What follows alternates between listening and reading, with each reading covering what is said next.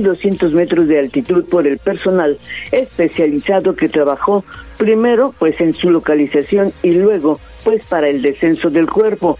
Los alpinistas extraviados en el pico de Orizaba fueron en total 12, los que ascendieron, de los cuales falta localizar a Luis N y a José Luis, quienes probablemente bajaron por el lado de Orizaba. Asimismo, derivados de las condiciones climatológicas y las afectaciones de salud, tres de ellos están recibiendo atención médica, protección civil del Estado, junto con 15 elementos tanto de rescate de Cruz Roja como del Club Alpino México, están realizando pues el trabajo de barrido en la cara sur del volcán para dar con el paradero de los extraviados. Actualmente, David, Rodrigo, Andrea reciben atención médica allá en Ciudad Cerdán por afectaciones derivadas principalmente de hipotermia, fotoqueratitis, quemaduras por congelamiento y de igual manera ocho rescatados en total están resguardados en el municipio personal de gobernación y protección civil ya entraron en comunicación con sus familiares de los jóvenes y ofreció apoyo a la, a, la familia, naturalmente, de la mujer fallecida.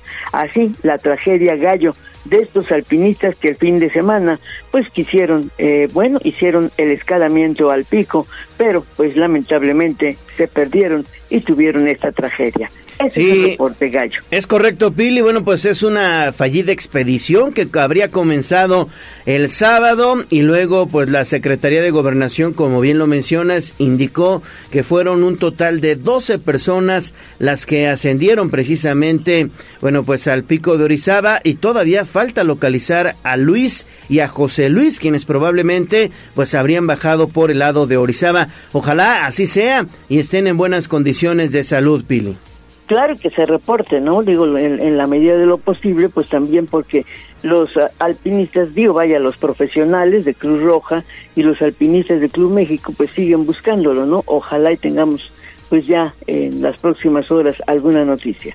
Muy bien, Pili, regresamos contigo más adelante. Son las 6 de la mañana con 11 minutos. Seguimos con más información de este asunto de lo que sucedió allá en el Cerro de la Estrella. Y es un gusto saludar, antes que otra cosa, a Ale Bautista. ¿Cómo estás, Ale? Bienvenida. Muy bien, gallo. Bienvenido tú. Oye, qué merecías vacaciones. Toda la gente preguntando, ¿y dónde está el gallo? Ya, ya regresaste. Unos días de descanso, Sí, bien merecidos. Y pues ya estás de vuelta. Ahora sí vamos a tener pastel, ahora manes. Ya es Guevara. Ahora sí, ahora sí. vayan por el pastel, vamos a partir el pastel un ratito más, como no. Y les decía a nuestros amigos que eh, vamos a, entrarle a esta historia que tú estuviste pues muy muy pendiente con Daniel Jacome en torno a Luigi. Sí, ¿quién es? ¿Quién es, Luigi? ¿Quién es Luigi? Bueno, se trata de este guía que iba con este grupo de personas. La verdad es que Daniel Jacome se dio la tarea de investigar, de rascar un poquito más la historia y te escuchamos con atención. Dani, ¿cómo amaneces? Muy buenos días. Hola, ¿qué tal Ale? ¿Qué tal Gallo? Bienvenido de vuelta. Y pues nada, vamos a hablar de esta persona que, bueno, pues se trata de José Luis, uno de los que, de las personas, de los alpinistas que permanecen todavía extraviados y pues nada, eh, logramos obtener una, una entrevista con una persona que es muy, muy allegada a él. Eh, de hecho, es parte de este grupo, o sea, no fue esta vez ahí al pico de Orizaba, pero es parte del grupo este denominado Barrancrax, del cual Luigi, bueno, pues es fundador y administrador. Y bueno, pues eh, te cuento, Ale, que luego de que un grupo de 12 alpinistas denominado Barrancrax escalara y se extraviara en el volcán Pico de Orizaba, Autoridades del estado de Puebla han confirmado la localización de 10 de ellos, el lamentable deceso de una escaladora llamada Jessica y la continuación de la búsqueda de dos deportistas más, entre ellos el guía y fundador del referido colectivo, quien responde al nombre de José Luis, mejor conocido como Luigi. A través de una entrevista realizada por Tribuna Noticias a un colega y amigo cercano de Luigi, se pudo tomar conocimiento sobre la gran labor que desempeña el alpinista y senderista José Luis, de acuerdo con la persona allegada quien concedió la entrevista a este medio, él conoció a Luigi hace más de 10 años y para entonces indicó que ya se dedicaba al alpinismo y senderismo, principalmente practicado en la barranca de Huentitán, en el municipio jalisciense de Guadalajara. Así nos lo contó.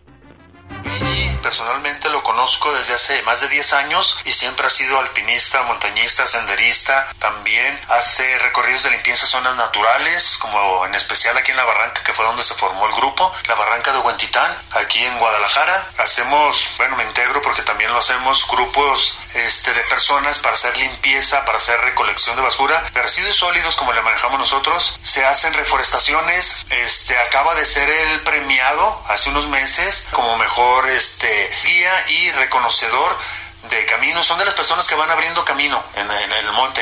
Él tenía toda la experiencia de... Y bueno, pues Luigi, como es conocido entre grupos de alpinistas a nivel nacional, es ampliamente estimado y respetado por sus labores en el cuidado de la naturaleza, pues forma grupos para la recolección de basura en zonas verdes, así como para la reforestación. De igual manera, es reconocido por formar un grupo de montañismo, alpinismo y senderismo denominado Barrancracks, para el cual está capacitado en exploración, primeros auxilios, conocimiento de acciones de supervivencia y otros cursos que lo han llevado a ser respaldado por otros alpinistas. Según indica su amigo, José Luis tiene planes de formar una brigada de pronta respuesta en la barranca de Huentitán, ya que suelen registrarse casos de extravío de exploradores y lesiones. Asimismo, agregó que Luigi fue premiado recientemente como mejor guía y reconocedor de caminos, hecho que fue difundido y reconocido entre el gremio del alpinismo. Por lo anterior, familiares y amigos y más de 53 grupos de alpinismo en la red social de Facebook se encuentran a la expectativa de su localización, así como la del otro varón, quien, de acuerdo con las autoridades estatales, también responde al nombre de Luis. Se espera que en breve se proporcione mayor información sobre las labores de búsqueda que se encuentran realizando la coordinación de eh, General de Protección Civil Estatal junto con 15 elementos de rescate de la Cruz Roja y el Grupo Alpino México en la cara sur del volcán. El reporte, Ale. Bueno, pues ahí está la información, entonces no era ningún improvisado, no, es ningún improvisado, sí, ¿no? Pero bueno, se conjugó eh, el mal clima, la llegada del Frente Frío número 35, hubo un aviso de las autoridades. ¿No? Y hoy lamentablemente estamos contando esta historia que se repite año con año, ¿eh? Porque también no hace mucho se había presentado una situación y la verdad es que nuestro reconocimiento también a los cuerpos de Cruz Roja Mexicana que han estado ahí al pie del cañón con guardias haciendo todas las labores para el rescate de estos alpinistas. Pues vamos a estar muy pendientes, Daniel, en torno a este caso que seguramente seguirá dando pues mucho, muchísimo de qué hablar, sobre todo, bueno, porque se trata pues de, de bueno, pues alpinistas experimentados que desafortunadamente pues no, no la pasaron bien allá en el pico de Orizaba, que es una de las montañas pues más, más eh, peligrosas incluso del mundo. Vamos a, a estar pendientes de esta información. Seis de la mañana con 17 minutos. Oye, fíjate que están reportando a través de la línea de Tribuna Vigila que está cerrada la autopista dirección a México a la altura de San Martín. El tráfico está detenido porque hay una protesta y un accidente. La protesta es en el Arco Norte, okay. pero el incidente se presenta en la México-Puebla con sentido a México, así que hay que extremar precauciones. Y seguimos porque en un ajuste de cuentas mataron a una persona y lesionaron a otra. Dani, ¿dónde ocurrió? Así es, Ale, dos hombres fueron baleados durante lo que apunta a ser un ajuste de cuentas en inmediaciones del municipio de San Martín Texmelucan. De acuerdo con los primeros reportes esta noche de domingo, los dos sujetos se encontraban afuera del fraccionamiento San Rafael en la Junta Auxiliar de Tlanalapan cuando fueron abordados por uno o más sujetos que abrieron fuego en su contra para luego darse a la fuga. El sonido de las detonaciones puso en alerta a los residentes, quienes de inmediato pidieron la presencia policíaca en el lugar por lo que llegaron elementos municipales que acordonaron el área, mientras que paramédicos de protección civil revisaban a los afectados. Luego de ello corroboraron que uno de ellos ya no contaba con signos vitales y al otro lo estabilizaron y trasladaron al Hospital General de San Martín Texmelucan, donde su estado de salud hasta el momento no ha sido revelado. Por su parte, personal de la Fiscalía General del Estado se encargó de realizar las diligencias de levantamiento de cadáver, así como de autorizar su ingreso al servicio médico forense donde podrá ser reclamado por los deudos.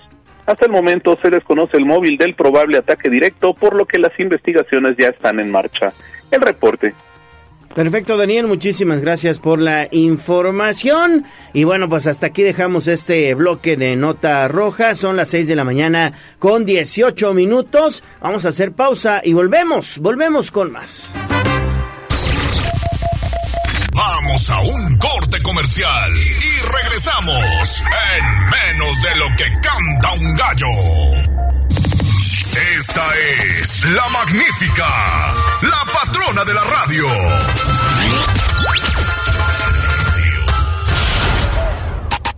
Seguimos con el gallo de la radio.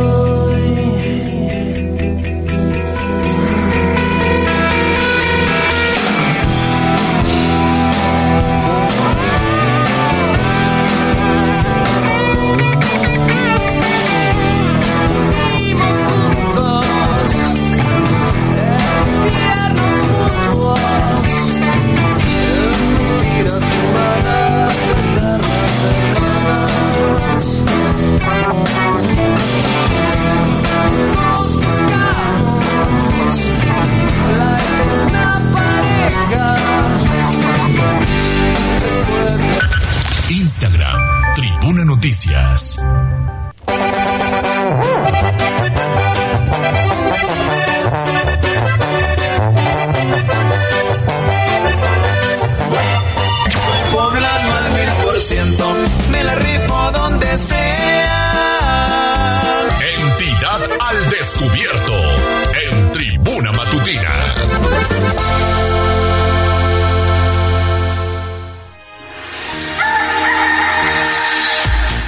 Las 6 de la mañana con 24 minutos. Seguimos con más información. Vamos a echarle un vistazo a la gira que realizó ayer aquí en Puebla el presidente de la República, Andrés Manuel López Obrador, que vino a conmemorar el Día del Ejército. Tú estuviste muy pendiente, Pili. Te saludo de nueva cuenta. Buen día.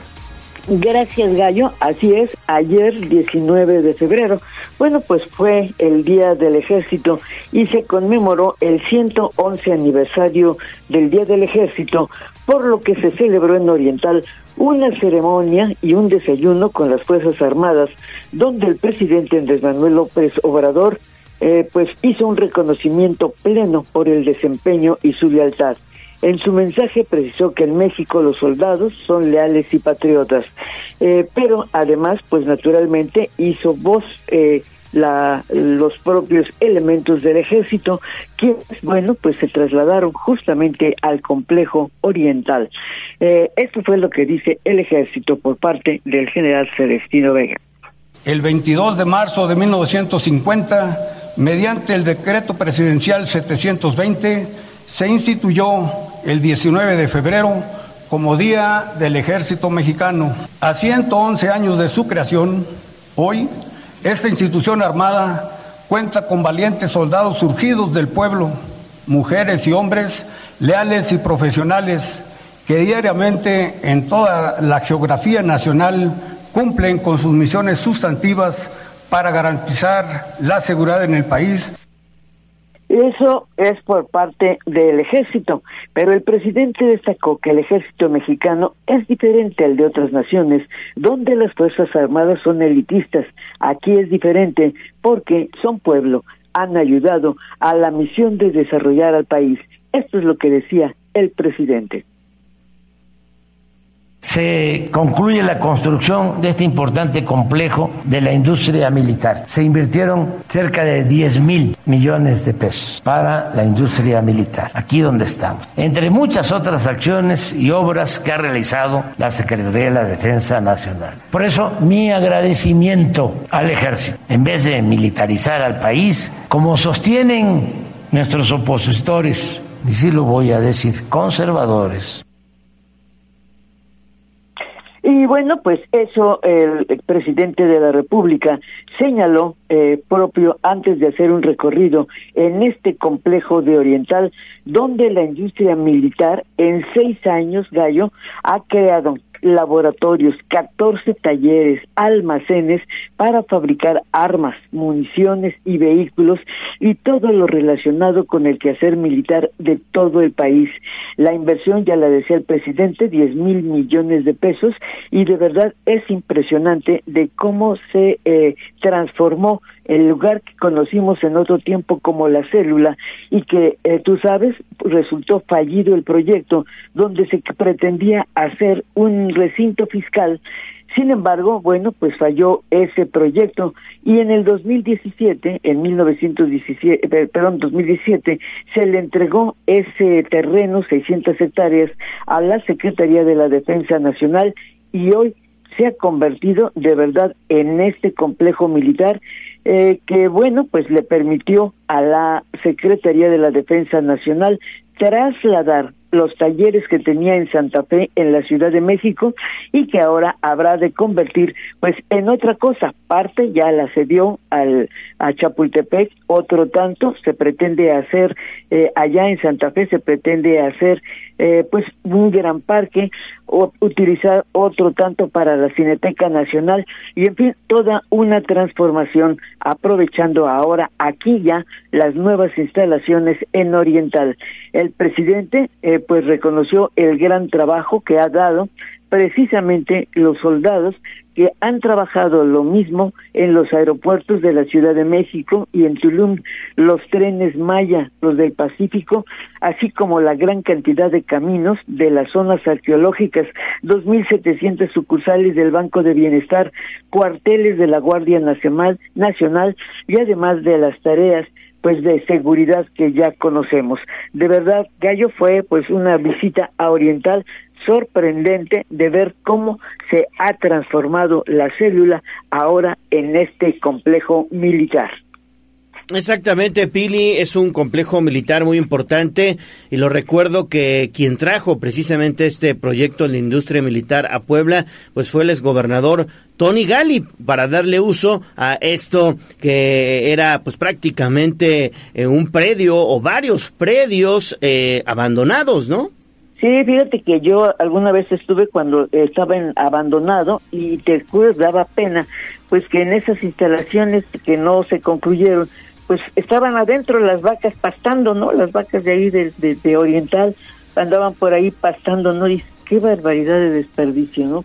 Fue un lástima porque la idea también era bastante buena, ¿no? Era ahí un recinto fiscal en apoyo a la aduana de Veracruz, pero bueno, pues fue un proyecto fallido y finalmente, efectivamente, eh, el exgobernador Antonio Gali fue el que se dio estas 600 hectáreas y que ahora ha aprovechado muy bien el ejército. Son, fíjate, 14 talleres, ahí lo mismo, se fabrican granadas que se arman además este los eh, vehículos militares y ahora están, fíjate, en un proceso de armar un avión de reconocimiento. En fin, son muchas, además del proceso de investigación que también realiza el ejército. De verdad, un verdadero complejo extraordinario. Sí, vale la pena. 6 de la mañana con 30 minutos. Seguimos con más. Así es, y hablamos precisamente de la industria militar que el día de ayer fue inaugurada por el gobernador Sergio Salomón y por el propio presidente Andrés Manuel López Obrador Pili. Sí, eh, bueno, ya todo eso ya lo, lo, narraba, pero yo creo que mejor nos vamos a la, a la rueda de prensa. El gobierno federal, fíjate que, eh, bueno, a, través del presidente, decidió realizar ayer su mañanera allá en Oriental a un grado de temperatura. Ayer sí parecíamos pingüinos los reporteros que asistimos, porque, y el propio presidente hacía un frío tremendo, ¿no? Pero bueno, pues el gobierno federal dijo en la conferencia de prensa que habrá de respaldar el esquema de salud del estado de Puebla. Esto lo dijo el presidente durante esta conferencia y ofreció que antes de que termine su administración estará terminado el hospital, pero también entre 300 y 600 centros de salud, ahora con el programa INS Bienestar para ofrecer pues los servicios de salud para los mexicanos. Esto es lo que dijo el presidente en esta rueda de prensa, entre otras cosas de las que habló. En el caso de Puebla vamos a continuar trabajando de manera coordinada con el gobernador. Pienso que lo prioritario tiene que ser el dejar funcionando muy bien, al 100, el sistema de salud, que eh, tengan médicos generales, especialistas, los centros de salud, los hospitales, que se puedan realizar estudios, intervenciones quirúrgicas, todo gratuito y que se ofrezca un servicio de calidad como lo merece el pueblo. Sobre eso eh, estamos trabajando y en estos siete meses que nos quedan vamos a avanzar mucho. Voy a regresar a Puebla a enarbolar, a levantar la bandera blanca en materia de salud. El gobernador es un buen promotor para atraer inversiones a Puebla. Esto que se logró de una inversión de cerca de mil millones de dólares en Volkswagen para los carros eléctricos es una reconversión importante y lo de el que se haya resuelto lo de la huelga ayer también de Audi es muy buena noticia y le va a ir muy bien a Puebla. Y bueno, pues confirmó esta muy buena relación que tiene con el gobernador Sergio Salomón Céspedes, al que ofreció que habrá de regresar el presidente a los festejos del próximo 5 de mayo. En materia de comunicaciones, el presidente dijo que ha elaborado una iniciativa para el rescate de 18 mil kilómetros de vía de ferrocarriles en el país para que vuelvan a funcionar rutas como la del tren México, Puebla, Veracruz, que fue el primero que operó en este país eh, hace siglo y medio, para que se pueda volver a conectar las líneas precisamente para México, Puebla, Veracruz y ampliar otras líneas para Oaxaca y conectar a todo el sureste. El presidente durante la conferencia analizó en varias ocasiones la marcha por la democracia realizada el domingo en la Ciudad de México y en varios estados, al señalar que fue claramente la presencia de los conservadores que lo que menos les interesa, les interesa, dijo, es la democracia. En su tiempo no la respetaron. Y en la conferencia volvió a dar, pues repito, elogios, reconocimiento al gobernador Sergio Salomón Céspedes y refrendó el apoyo que tiene para Puebla. Así fue las cosas, mi querida Ale y Gallo. Bueno, pues ahí está, eso es lo que prometió entonces el presidente que va a venir a levantar la bandera blanca aquí a Puebla. Ojalá y así sea, ojalá y también se concluya en tiempo y forma el hospital de San Alejandro y de ello pues estaremos muy pendientes para darle cuenta a todos ustedes, ¿no? Así es, decían 40% de avance, ¿eh? Ojalá de tiempo. Ojalá. Ojalá de tiempo. Faltan 25 minutos para las 7 de la mañana y también en esta conferencia de prensa, en la mañanera tradicional del presidente, estuvo el eh, general secretario Luis Crescencio Sandoval. De hecho, pues éramos invitados de él porque, bueno, pues la ceremonia era precisamente por parte de la Secretaría de la Defensa Nacional y el general Luis Crescencio Sandoval reveló que los principales delitos que enfrenta el Estado de Puebla son los siguientes se suscitaron en el 2023. 2.589 robos en carreteras federales, 250 en carreteras eh, estatales. En lo que es el 24 en enero tenemos tuvimos 46, en febrero llevamos 13 eh, robos. Para revertir esta parte se han hecho algunas acciones. Aquí vemos desde el 23, el primero de julio, se incrementaron tanto eh, personal de la Guardia Nacional como y bueno, pues la idea, dice el secretario de la Defensa Nacional, Luis Crescencio Sandoval, es que en Puebla pues tenga mayores elementos de la Guardia Nacional. Agradeció el apoyo que se ha tenido para la construcción precisamente de estos lugares en donde ahora, bueno, pues se puede albergar los elementos de la Guardia Nacional que ya están distribuidos en todo el estado. Ofreció que continuará precisamente apoyando la seguridad para que en las carreteras pues dejen de ocurrir estos asaltos continuos. Eh, también señaló que la trata de personas ha bajado y bueno, Puebla ya está en el octavo lugar. Sin embargo, el también el, el delito de extorsión pues todavía se tiene que combatir. Bueno, pues dio un panorama amplio, ahí con mapa y todo, pues de cómo se ha ido atacando la delincuencia en el estado de Puebla. Este es el reporte, jóvenes. Sí, el trabajo coordinado con la Policía Estatal y las policías municipales, ¿no? Y la Guardia Nacional, que te digo ya tiene eh, pues sus cuarteles en diferentes partes de la entidad para reforzar esa seguridad que necesita Puebla y que por fortuna pues nos da la ventaja de estar mejor que en otras entidades. Muy bien, Pili, pues muy completa la información, muy completo el reporte de esta visita del presidente López Obrador. Muchísimas gracias, Pili. Seis de la mañana con 37 minutos. Vamos a hacer nueva pausa y volvemos con mucho más. Vamos a un corte comercial y regresamos en menos de lo que canta un gallo.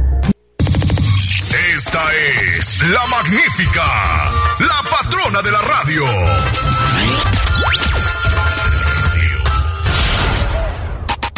Seguimos con el gallo de la radio.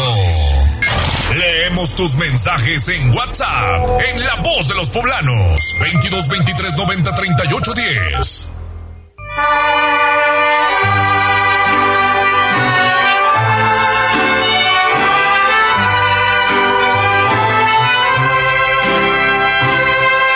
La fresca y perfumada mañanita de tu santo, recibe mi bien amada la dulzura de mi canto.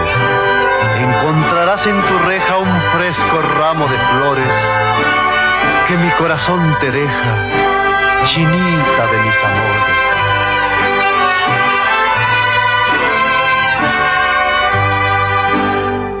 Estas son 6 de la mañana con 43 minutos, ya estamos escuchando las mañanitas porque todos los días el gallo de la radio, la voz de los poblanos, aquí en Tribuna Matutina, bueno pues festejamos y además te felicitamos si estás de santo o de cumpleaños. ¿Cómo? Enviamos una nota de voz al 22 23 90 38 10 y con mucho gusto la pasamos el aire si tú quieres felicitar a algún ser querido y bueno, pues evidentemente aquí también, aquí también lo celebramos. Hoy a quién festejamos, Ale. Pues hoy marca el Santoral una felicitación para quienes llevan el nombre de Jacinto o de Jacinta. Hay varios, ¿no? Les mandamos un abrazo muy especial, pero fíjate que además estoy viendo que es el Día Internacional del Gato. Hay tres fechas a lo largo del, del año, pero hoy es una de las más importantes y más adelante estaremos hablando precisamente del tema con David Becerra y es el día de amar a tu mascota. ¿Tú tienes mascotas en casa? No, no tengo mascotas en casa. Ni tiempo. Tampoco. Pero bueno, ya estamos platicando de, de, los gatitos y las gatitas que se han convertido también en fieles, en fieles acompañantes de muchas familias. Así es, y reciban un abrazo, un abrazo muy especial y si están de santo, de cumpleaños, celebrando una fecha importante, que se pongan en contacto con nosotros. Exactamente, 22 23 90 38 10 y con mucho gusto aquí armamos la fiesta. 6 de la mañana con 45 minutos. Vamos a eh, la voz de los poblanos para conocer precisamente cuáles son los mensajes que ustedes tienen para nosotros, que es lo más importante. ¿Tu voz qué tenemos, Ale? Pues mira que está reportando Capufe que ya hay paso en la ah, México-Puebla por esta protesta en el Arco Norte que empezó el día de ayer, pero además un choque a la altura de San Martín.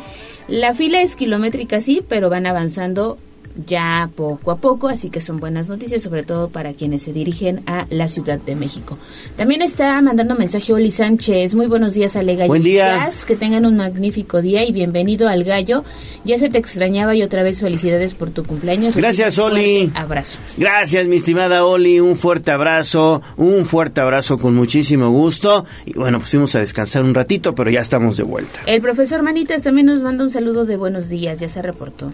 Saludos al profesor Manitas y un fuerte abrazo. Oye, Jaime Hernández nos dice, esta es una pregunta para el gallo, ¿ya va a comprar sus acciones en el Club América ahora que van a ponerse ya a disposición de todos los aficionados? Ya estoy pidiendo información, ya estoy pidiendo información para comprar acciones, obviamente, del mejor equipo de México.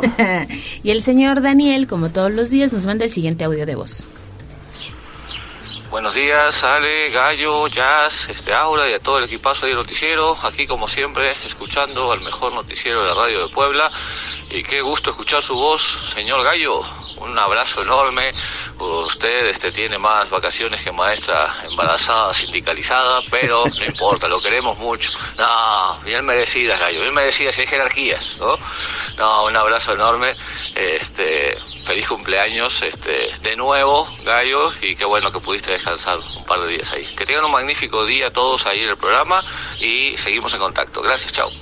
Gracias, valoro mucho la felicitación del señor Daniel, que siempre está también al pie del cañón. Así es, y también informarles que las unidades preventivas de salud del Ayuntamiento de Puebla estarán brindando servicio de mastografía, ultrasonido, laboratorio, consulta médica y atención dental gratuita este día en San Ramón, calle Nardos, Tabachines, allá al sur de la Angelópolis, atienden a partir de las 8 de la mañana hasta las 3 de la tarde, así que mucho ojo.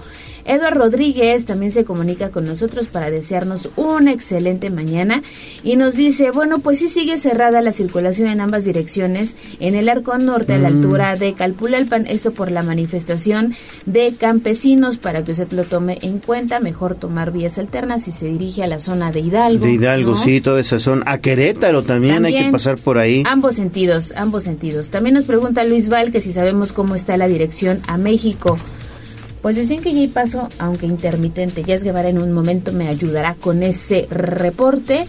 Pero sí, la gente tiene que viajar a la capital del país y qué complicado se vuelve ir a México y tomar la autopista hacia la capital del país. Y concluimos con eh, Serafín, que también nos manda otro mensaje y nos dice que tengan una excelente mañana. Yo ya pendientes desde la colonia Belisario Domínguez, escuchando Tribuna Matutina, encendí mi radio a las 6 de la mañana. Muy bien, gracias Serafín. Que se quede con nosotros. Hasta acá lo más importante de la voz de los poblanos. Ahí está la voz de los poblanos. Recuerde 22 23 90 38 10. Y en las redes sociales ya está pendiente también. Jazz Guevara, buenos días. Buenos días, Ale Gallo. Excelente martes, ya 20 de febrero. Y sí a través de redes sociales, en específico X, Capufe, hace 40 minutos, dice cierre parcial de circulación, continúa esto en el kilómetro 92, dirección Ciudad de México, sigue la carga vehicular en la gasa de la salida de la autopista Arco Norte por atención a incidente. Seguiremos informando, es el último reporte que tiene Capufe, exhorta a tomar precauciones. Y ya en más eh, datos que tenemos a través de X, tenemos dos servicios sociales, son donaciones eh, de sangre. El primero de ellos es para, eh, bueno, se solicitan donadores de sangre tipo B positivo para una pequeñita de 8 años que está internada en el Hospital MAC, cuarto 305. Mayor información con la señora Mariela Simoni al teléfono 2214 237003 Lo repito, 2214 237003 con la señora Mariela Simoni, donadores urgentes de sangre tipo B positivo. También nos comparten otro servicio social y es que se solicitan donadores de sangre eh, de cualquier tipo para el señor David Romero Reyes. Él está internado en la cama 226 del IMSS de la Margarita. Dice quien guste apoyar y pueda apoyar, acudir directamente al banco de sangre o eh, este número de WhatsApp para mayor información, el 2225 67 12 86. Lo repito, 2225 67 12 86. Con mucho gusto también tenemos esta información a través de nuestras redes sociales y nos comparte la eh, Comisión de Búsqueda del Estado de Personas del Estado de Puebla una ficha de búsqueda. Es para eh, localizar a Ismael Tlaque García de 35 años fue visto por última vez el 13 de enero esto en Huejotzingo ya lo tenemos también en nuestras redes sociales. Y cerramos esta intervención de la voz de los poblanos con saludos para Juan Carlos también para Nadine Constantino, Coni 0942, Sabeta Galaxia, Ramón Chino, Eleazar 4635, Aranza Alejandro, así está su usuario, Magda Sir, Roger 0395 y finalmente para Eva María Zúñiga, esto a través de X. Oye, y ahorita que hablaba de personas desaparecidas, el Jazz Guevara, eh, Alerta Amber activó hace algunos días una ficha de búsqueda para dar con el paradero de Erika Landero Ramiro, de 16 años de edad, originaria de Zacapuaxtla. Fíjate que fue localizada eh, en Sonora. La llevaban, iban a cruzarla hacia los Estados Unidos. La chica de 16 años pidió ayuda a las autoridades y finalmente lograron su rescate. Hay una persona detenida y ya pronto regresará a Puebla con Entonces, sus familiares. eh, podría ser víctima de trata de personas, Pues ¿no? sí, ya dirán las autoridades que fue que- lo que pasó, pero ya fue rescatada. Fíjense 16 años. que allá en la zona de, de Zacapuazcla, de Cuetzalan, de varias comunidades serranas, se presenta ya desde hace muchos años este fenómeno y hay que tener mucho cuidado. Sí. Son bandas que se dedican a la trata de personas que acuden precisamente a esas comunidades alejadas, engañan a las jovencitas y después eh, pues se las se las llevan prácticamente hacia la zona norte del país con el afán de llegar incluso hasta Estados Unidos como le iba a pasar a esta jovencita Sí, la 16 llevaba- años. La llevaba una mujer que argumentaba era su tía. Obviamente la chica dijo, no, no la conozco, Pues sí. ayúdenme. Y la logran salvar, ¿eh? Qué bueno. Entonces, bueno, regresar a su casa aquí en Zacapuaxtla, 16 años de edad. Fíjate nada más, no hay que tener muchísimo cuidado. Gracias Ale, gracias Jazz. 6 de la mañana con 53 minutos, vámonos a la pausa y volvemos con más información. A un corte comercial y regresamos en menos de lo que canta un gallo. A través de la Secretaría de Desarrollo Rural y con un gobierno presente, se apoya a las mujeres rurales con equipamiento para su empoderamiento económico mediante la transformación de productos primarios como elaboración de conservas, artesanías, productos textiles típicos, así como alimentos tradicionales, entre otros. Nuestro objetivo es fortalecer e incentivarlas impulsando sus proyectos a fin de que puedan generar recursos económicos para ellas y sus familias. Gobierno de Puebla. Gobierno presente. Misión cumplida. En la CFE logramos el compromiso de no aumentar las tarifas eléctricas, aún durante contingencias, cuando los mexicanos más lo necesitamos. Garantizamos el subsidio a las tarifas domésticas y agrícolas, asumiendo los costos de generación eléctrica. De lo contrario, pagaríamos mucho más en el recibo. Misión cumplida. Somos CFE. Somos más que energía. Gobierno de México. Nomás una probadita para agarrar felicidad. Total, ¿qué puede pasar? Puede pasar mucho. El fentanilo te engancha desde la primera vez. Esclaviza tu mente y tu cuerpo. No destruyas tu vida. El fentanilo mata. No te arriesgues. No vale la pena. Si necesitas ayuda, llama a la línea de la vida 800-911-2000. Secretaría de Gobernación. Gobierno de México. Es la magnífica, la patrona de la radio.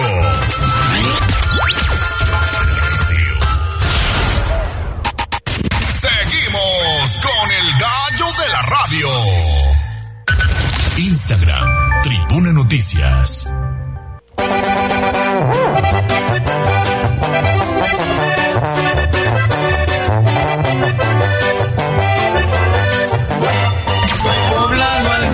Ciento, me la rifo donde sea. Entidad al descubierto en Tribuna Matutina.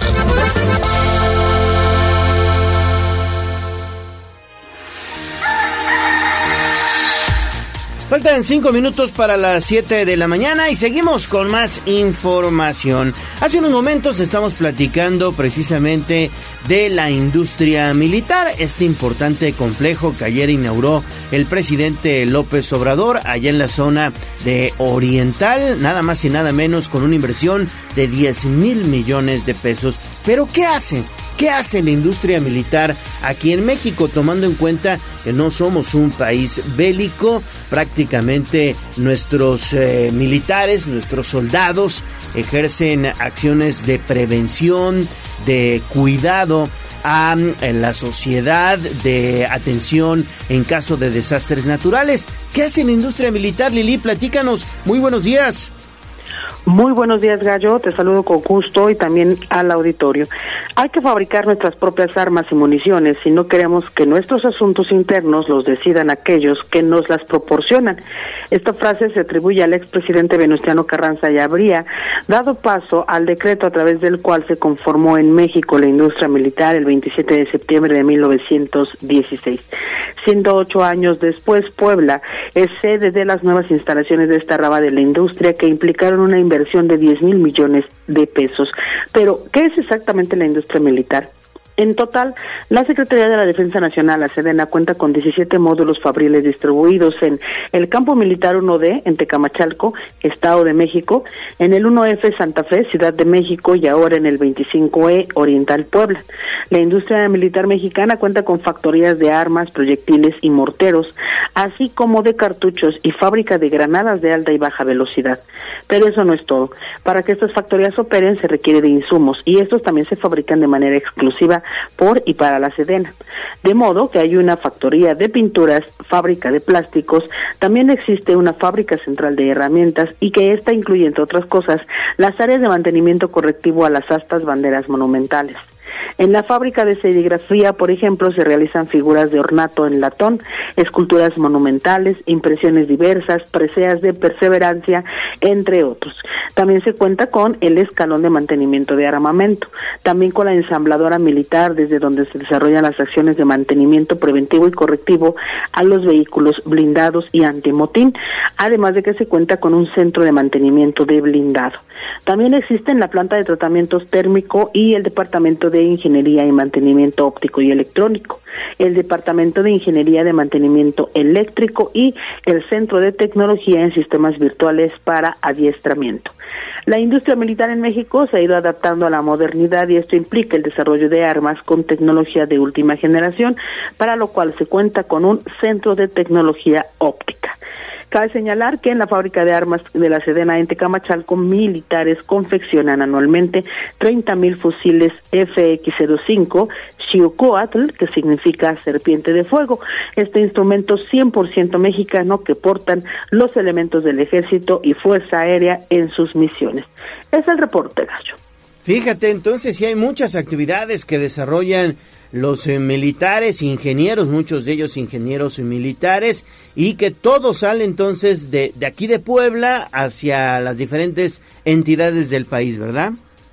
Sí, efectivamente, de este último eh, rifle que te comentaba, Gallo, estaba leyendo ayer, por ejemplo, que tiene algo así como 70 piezas en, el ensamble y bueno, de esas algo eh, 50 son eh, producidas, por ejemplo, directamente por, por las fábricas de la Sedena y el resto son prefabricadas, pero bueno, se les termina de dar, digamos, eh, la última fase de, su ensamble o, o, de su fabricación en estas mismas eh, pues instalaciones de la Secretaría, así que se podría hablar de que es pues 100% un arma mexicana y la verdad es que pues sí, es muy interesante todo lo que se realiza pues al interior de estos módulos fabriles gallo. Bien, muy bien Lili, pues ahí está entonces la información. Seguimos con más. Seguimos con más y ahora nos vas a llevar al Festival Equinoccio 2024. ¿Qué sorpresas habrá para este año, Lili? Gracias, Ale. Buen día. Pues fíjate que hasta 25 mil personas podrán acudir a la presentación del grupo musical Bronco, que se enmarcará en el Festival Equinoccio 2024, que será organizado por el Ayuntamiento de San Andrés Cholula. Esto con el objetivo de impulsar el turismo y favorecer a la economía local. El edil mencionó que el Equinoccio de Primavera es uno de los eventos más importantes para el pueblo mágico y por lo tanto año con año el municipio hace un gran esfuerzo para programar una cartelera atractiva que haga que la gente visite la pirámide durante el día, pero pero tenga razones para quedarse por la noche, pero además para poder agasajar a todos los sanandreseños. Comentar que el festival se desarrollará entre el 21 y el 23 de marzo. Vamos a escuchar lo que decía el edil. Y bueno, pues toda la gente que nos visite pueda conocer más de la zona arqueológica, pueda conocer también de todas las opciones gastronómicas que tenemos en nuestro municipio, así como también los hoteles que tenemos y bueno, pues la presentación de Bronco creemos que es, pues además de traer impulso, va a generar una derrama económica y también, por supuesto, bueno, pues es darle a todos nuestros visitantes, pues también un espectáculo que pues no solo será de los turistas, sino también de toda la gente, vecinas y vecinos de nuestro municipio. Se tiene contemplado Detalló que el espectáculo, bueno, pues eh, que se desarrollará en el próximo mes de marzo en el Parque Intermunicipal, será gratuito. Sin embargo, a fin de garantizar el orden y la seguridad de los asistentes, entregarán pulseras de acceso al baile.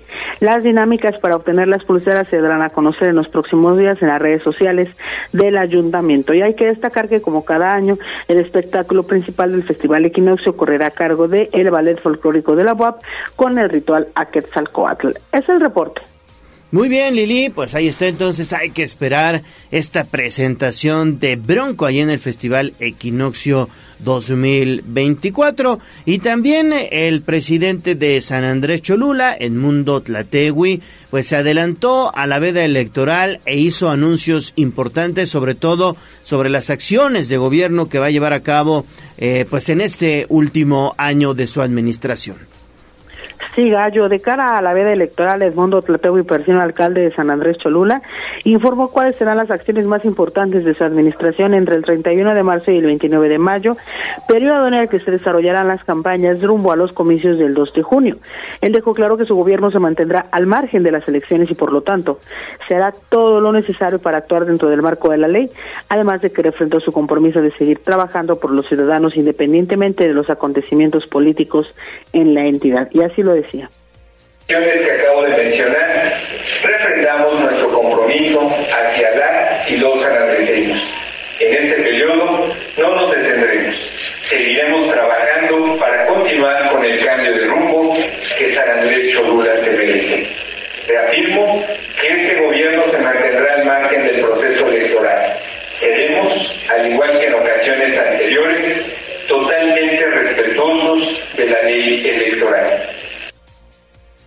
Él detalló que este año se aplicará un presupuesto de 260 millones de pesos en la infraestructura y aunque no se difundan, habrá indicios de obras de prácticamente todo el municipio, pero también se dará continuidad a las ya iniciadas como la segunda etapa del DIF y la radial Acacolotepec.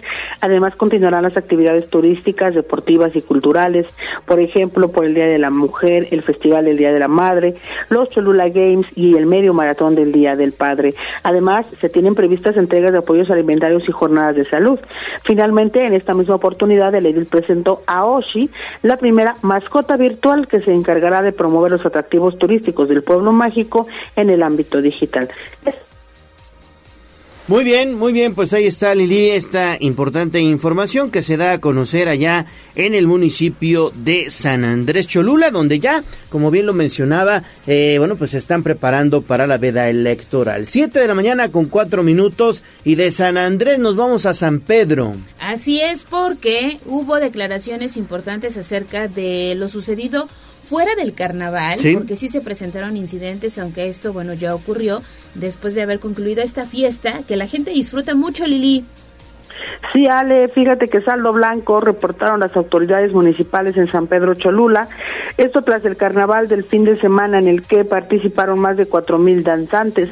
Paola Angón Silva, alcaldesa de la ciudad milenaria, confirmó sin embargo el fallecimiento de una persona. Ella aclaró que se trató de un huehue que sufrió un accidente en su domicilio cuando ya toda la festividad había concluido. Detalló que la Secretaría de Seguridad Pública recibió el reporte sobre los hechos pasadas a las 21 horas del domingo y esto confirma que todo ocurrió fuera del horario del carnaval. Escuchemos. Vimos saldo blanco dentro de nuestra festividad, dentro del recorrido. Creo que ahí todo, todo se cumplió en orden. Lamentablemente, este, bueno, eh, el compañero que participó en el carnaval estaba dentro de su domicilio, ya fuera dentro del horario que estaba también permitido, y bueno, es a donde lamentablemente se da este, este incidente. Eh, obviamente hubo el reporte directamente a Seguridad Pública, pasado de las 9 de la noche, La alcaldesa confirmó que el danzante identificado como José de 49 años de edad falleció minutos después de llegar al hospital. Aprovechó para mandar condolencias a sus deudos y dijo que es justo para evitar esta clase de situaciones que resulta necesario atender las instrucciones de la autoridad. Sobre el accidente que provocó el deceso del carnavalero, se sabe que él se encontraba en un domicilio en el barrio de Jesús, en donde activó su rifle, pero tropezó y la detonación le generó heridas graves. Él fue trasladado al Hospital General de Cholula, donde sufrió un respiratorio. Al parecer, se encontraba en estado de ebriedad. Es el reporte. Seguramente, seguramente sí, estaba tomado y tropezó y se activó esta, pues este mosquetón, son mosquetones los que utilizan los eh, integrantes de los batallones, en este caso de San Pedro Cholula. Estaba observando en redes sociales el fin de semana precisamente un accidente que también sucedió con un carnavarelo eh, allá en Chamimilulco. También se activó el mosquetón, pero este cuate se voló la mano, ¿eh? Literal. Son tremendos entes gallos, se sabe de grandes y pequeños constantemente durante los carnavales, pues justamente porque la combinación a veces de la pólvora y no el alcohol, pues no no es para nada buena, se vuelan dedos, como tú dices ahora, las manos, se lastiman las piernas. La verdad es que es, es una práctica peligrosa cuando no se desarrolla pues con las precauciones debidas, Gallo. Perfecto, Lili, muchas gracias y bueno, pues ojalá y pronto pues pronto tomen conciencia en torno a lo importante que sí es pues participar, sobre todo seguir con estas tradiciones, pero con mucha responsabilidad, no con copas, ¿no? Exactamente, ¿no? Y agarrando además este un tremendo mosquetón, veíamos las imágenes que circularon a través de redes sociales, no sé cuántos dedos habrá perdido, pero sí es muy lamentable y son hechos que se presentan año con año, ¿eh? a pesar de la advertencia de no consumir alcohol, de tener cuidado, pues los accidentes son los accidentes. Exactamente. Siete de la mañana con ocho minutos, vámonos a la pausa y volvemos con más. Vamos a un corte comercial y regresamos en menos de lo que canta un gallo. Conoce nuestros museos, su oferta cultural y espectáculos internacionales. Ven y visita Puebla. Con Immersive Disney Animation, la exhibición mundial, te trasladarás a la infancia y vivirás la magia de tus películas favoritas. En el Museo Internacional del Barroco, visita la exposición Hecho en México, con obras de Frida Kahlo, Diego Rivera, Leonora Carrington, Remedios Varo y Francisco Toledo. Puebla, Patrimonio, Historia y Cultura. Gobierno de Puebla. Gobierno presente. Misión cumplida. Con una inversión sin precedentes, la Comisión Federal de Electricidad asegura la capacidad de generación eléctrica para hoy y el futuro. Se construyeron 13 centrales generadoras que garantizan el suministro eléctrico hasta el año 2030. Pusimos en marcha más de 20 proyectos de energías limpias, incluyendo Puerto Peñasco, la planta fotovoltaica más grande de América. Misión cumplida. Somos CFE. Somos más que energía. Gobierno de México. Pregúntale a la Cruz Roja de Puebla. ¿La Cruz Roja de Puebla cobra por sus servicios? La Cruz Roja de Puebla es una institución privada que solo pide una cuota de recuperación. ¿Es una empresa privada con fines de lucro? Es una institución sin fines de lucro. Acércate, conócenos y confía en Cruz Roja de Puebla. Esta es la magnífica, la patrona de la radio.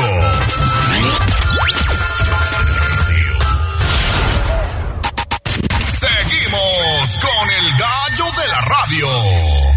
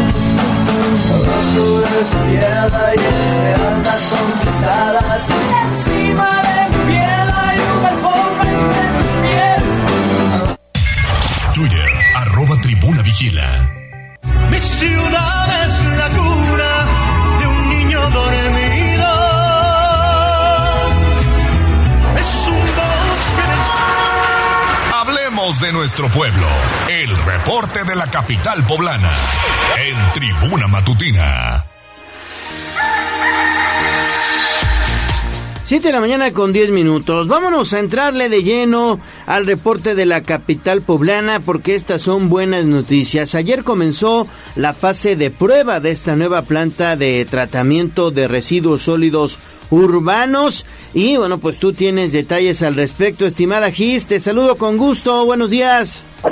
Gallo, excelente día y te comento que el alcalde de Puebla, Dan Domínguez Sánchez, dio a conocer eh, pues esta precisamente puesta en marcha de la planta FIRSU, que también pues inició esta fase de prueba. Y esa planta FIRSU es importante destacar que es la primera de aprovechamiento de residuos en el estado, que procesará 250 toneladas de material inorgánico al día durante el primer año, 500 en el segundo y 750 toneladas en el tercer año.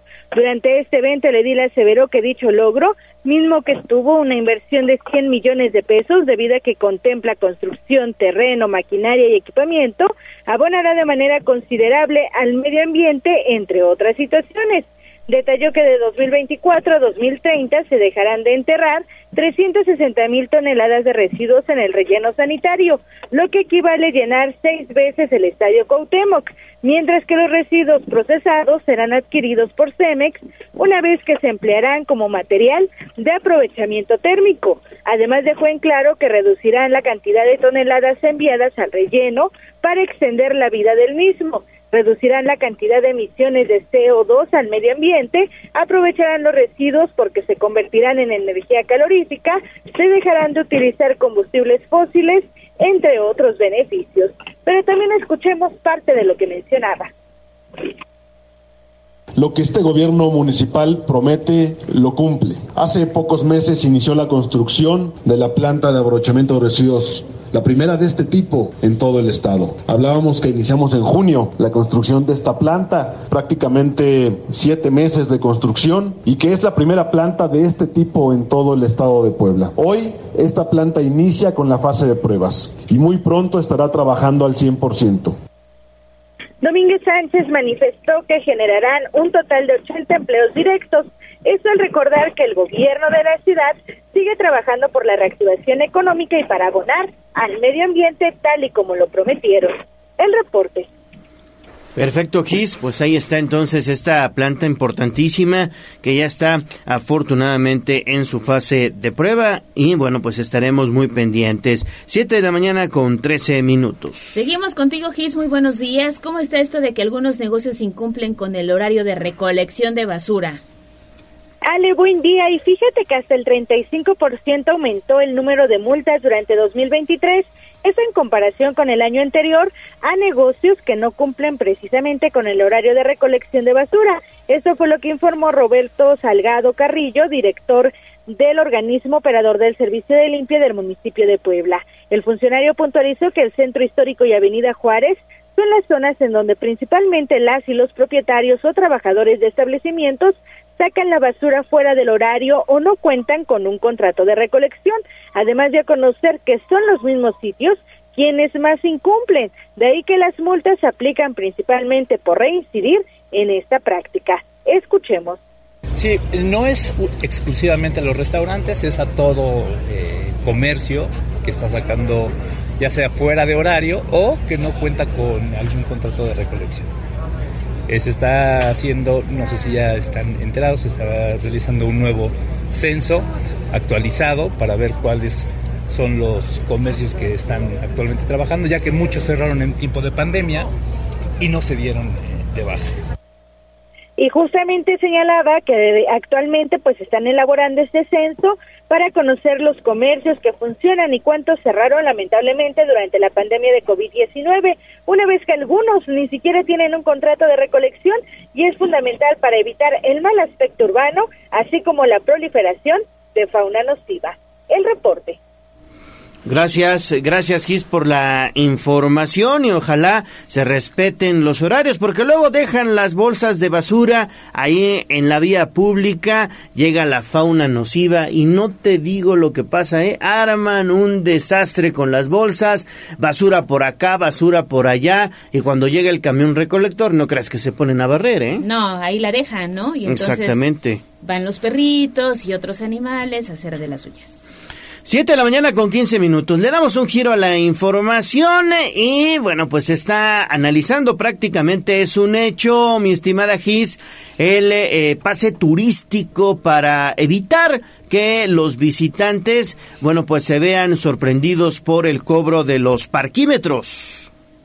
Así es, Gallo, el paso turístico mismo que se trabaja en coordinación con la Asociación de Hoteles y Moteles para para que las y los turistas no paguen el servicio de parquímetros está prácticamente listo. Esto fue lo que dio a conocer Adán Domínguez Sánchez, presidente municipal de Puebla. El alcalde informó que Norma Rubí Vázquez Cruz, subsecretaria de Movilidad, estaba ya en pláticas con la misma Asociación de Hoteles y Moteles para detallar el funcionamiento y de ahí que durante los próximos días darán más información, pues el proyecto está prácticamente listo para ser implementado. Domínguez Sánchez dejó en claro que son avances muy importantes para abonar principalmente a la visita de turistas nacionales e internacionales y por ello aseveró que todos los hoteles interesados se podrán sumar a esta estrategia. Así lo decía. Al pase turístico, si hay avances importantes, ya me lo ha eh, estado reportando la subsecretaría de movilidad. Estaban platicando con eh, la Asociación de Hoteles y Moteles para eh, detallar el funcionamiento. déjame pedirle que le pidamos información a la subsecretaría de movilidad para que se la compartamos. Yo lo último que me quedé es que ya estaba prácticamente listo para echarlo a andar. Déjame preguntar, este, y con todo gusto, pero es un tema importante que ya tenemos muy avanzado. La información Perfecto, Gis. Bueno, pues ahí está esta información que también es muy, muy relevante porque luego, pues sobre todo los fines de semana, llegan turistas al primer cuadro de la ciudad y bueno, pues obviamente hay muchos que no saben que hay parquímetros y es cuando vienen las multas. Así es. Y bueno, vamos a seguir con este bloque de información porque viene una feria de autoempleo para personas con discapacidad. ¿Dónde, cuándo y a qué hora, Gis? Al el 24 y 25 de febrero se llevará a cabo esta tercera feria del autoempleo metropolitana para personas con discapacidad en la Plaza de la Concordia de San Pedro Cholula en un horario de 9 a 17 horas. Esto fue lo que informó Alfredo Ramírez Barra, presidente de la Comisión de Participación Ciudadana del Gobierno de la Ciudad de Puebla. El regidor dejó en claro que esta feria se realizará de manera gratuita, es decir, no se cobrará por exponer el trabajo o los productos y por ello invitó a todas las personas con alguna discapacidad a participar. Manifestó que en las ediciones pasadas las y los participantes han expresado que lamentablemente no se les otorgan espacios en tianguis o ferias para presentar o exponer sus productos, de ahí que solicitaron al gobierno de la ciudad realizar una edición más de este proyecto que abona específicamente a su sector. Escuchemos. Reiterarles que esta, esta feria la hacemos de forma totalmente gratuita, no se les cobra a ninguno de los expositores por exponer los trabajos y los productos que ellos mismos realizan. El único requisito es que sean personas que tengan alguna discapacidad, acompañados si quieren de alguna, de alguna otra persona, pero ellos realizan estos productos. Ramírez Barra aseveró que durante las dos ediciones pasadas se tuvo un gran éxito y por ello invitó a las y los interesados a solicitar mayor información o inscribirse en las redes sociales del Ayuntamiento de Puebla como arroba Puebla Ayuntamiento en X y Honorable Ayuntamiento de Puebla en Facebook, así como en la página www.pueblacapital.gov.mx. La información. Perfecto, Gis, muchísimas gracias. Muy completa la información.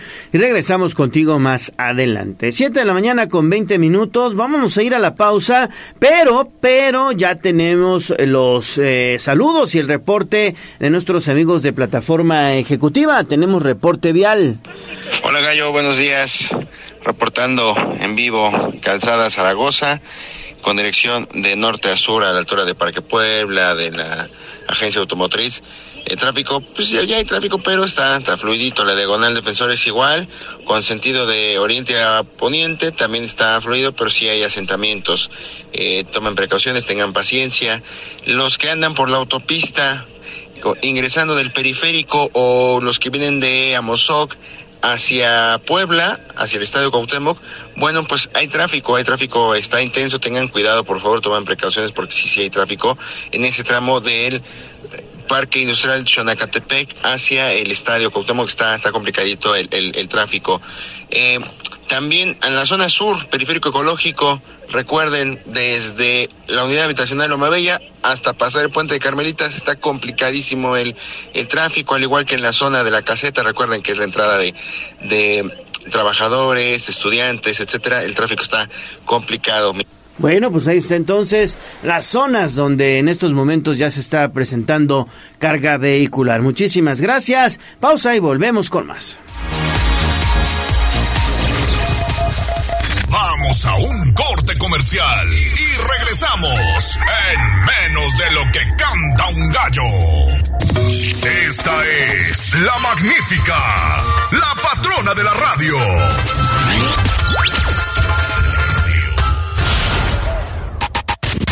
Seguimos con el gallo de la radio. Sitio web, tribunanoticias.mx.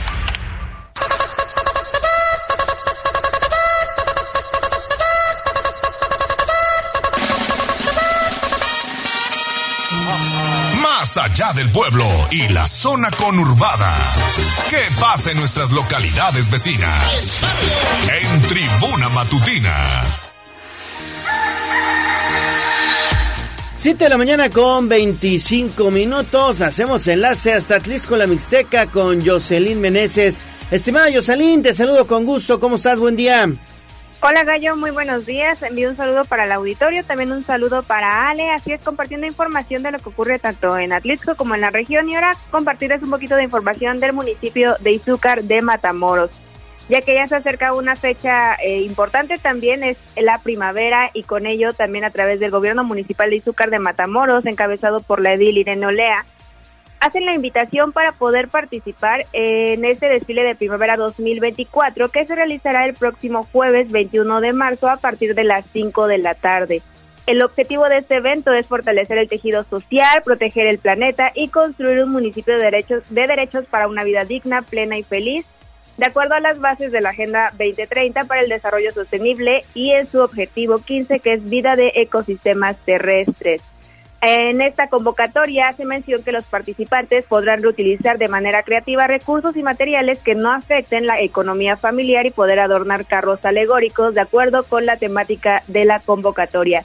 En entrevista con la edil municipal Irene Olea Torres hace la invitación a participar y también poder conocer un poquito de la temática de este desfile de primavera de primavera 2024? Ya está la organización con el área de educación, esos chiquititos hermosos que nos sorprenden y además nos roban sonrisas, risas, alegría.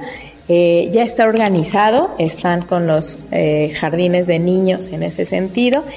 Ya las bases están en nuestra página de gobierno para la participación, ya está la junta previa citada para que ustedes puedan como directoras o comité de padres de familia poder participar de esta reunión, los temas que están propuestos y eh, cuándo va a ser, todo. Ya están las bases en nuestra página de gobierno eh, y recibimos la participación no solo de los jardines de niños en materia estatal, sino también del propio subsistema DIF, que tenemos a los CAIC, tenemos a todas las escuelas particulares, los jardines de niños eh, estatales y también han participado este, todos los demás sistemas y queremos eso, que nuestras infancias estén contentas, felices, que se sepan que tienen que eh, poder participar con esa alegría que solo ellos tienen.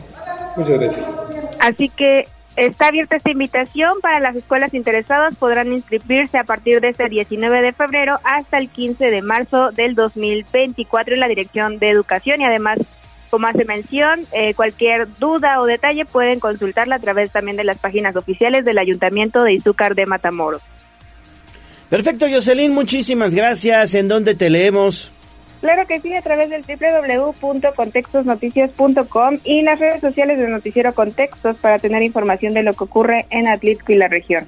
Gracias, Jocelyn. 729, vámonos a Tehuacán. Así es, Germain Olasco, ¿cómo amaneces? Muy buenos días. Ale, Leo, buen día, equipo de tribuna, excelente mañana, por supuesto, a todo el auditorio. Leo, que hayas tenido un excelente cumpleaños y que, por supuesto, se cumplan todas tus metas de este 2024. Gracias, mi estimado Germain, te mando un fuerte abrazo.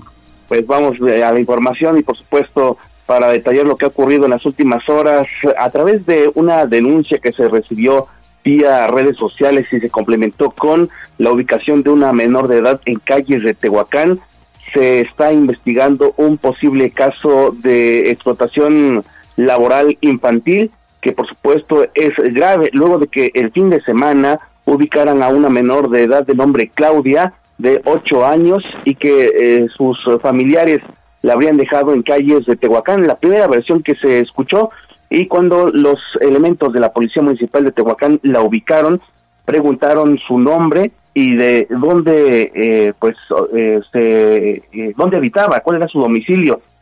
La niña refirió solamente recordar su nombre y que era del municipio de Ajalpan.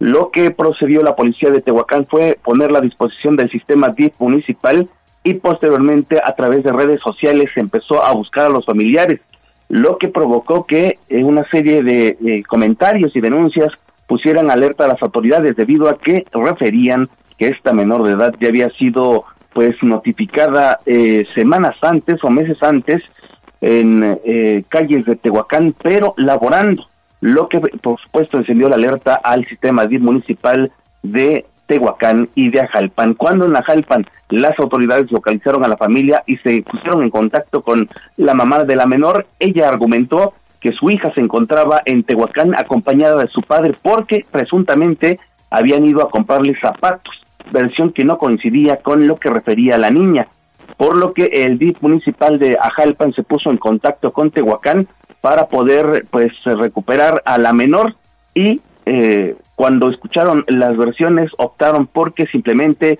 se iniciara una investigación para determinar qué ocurre con esta menor.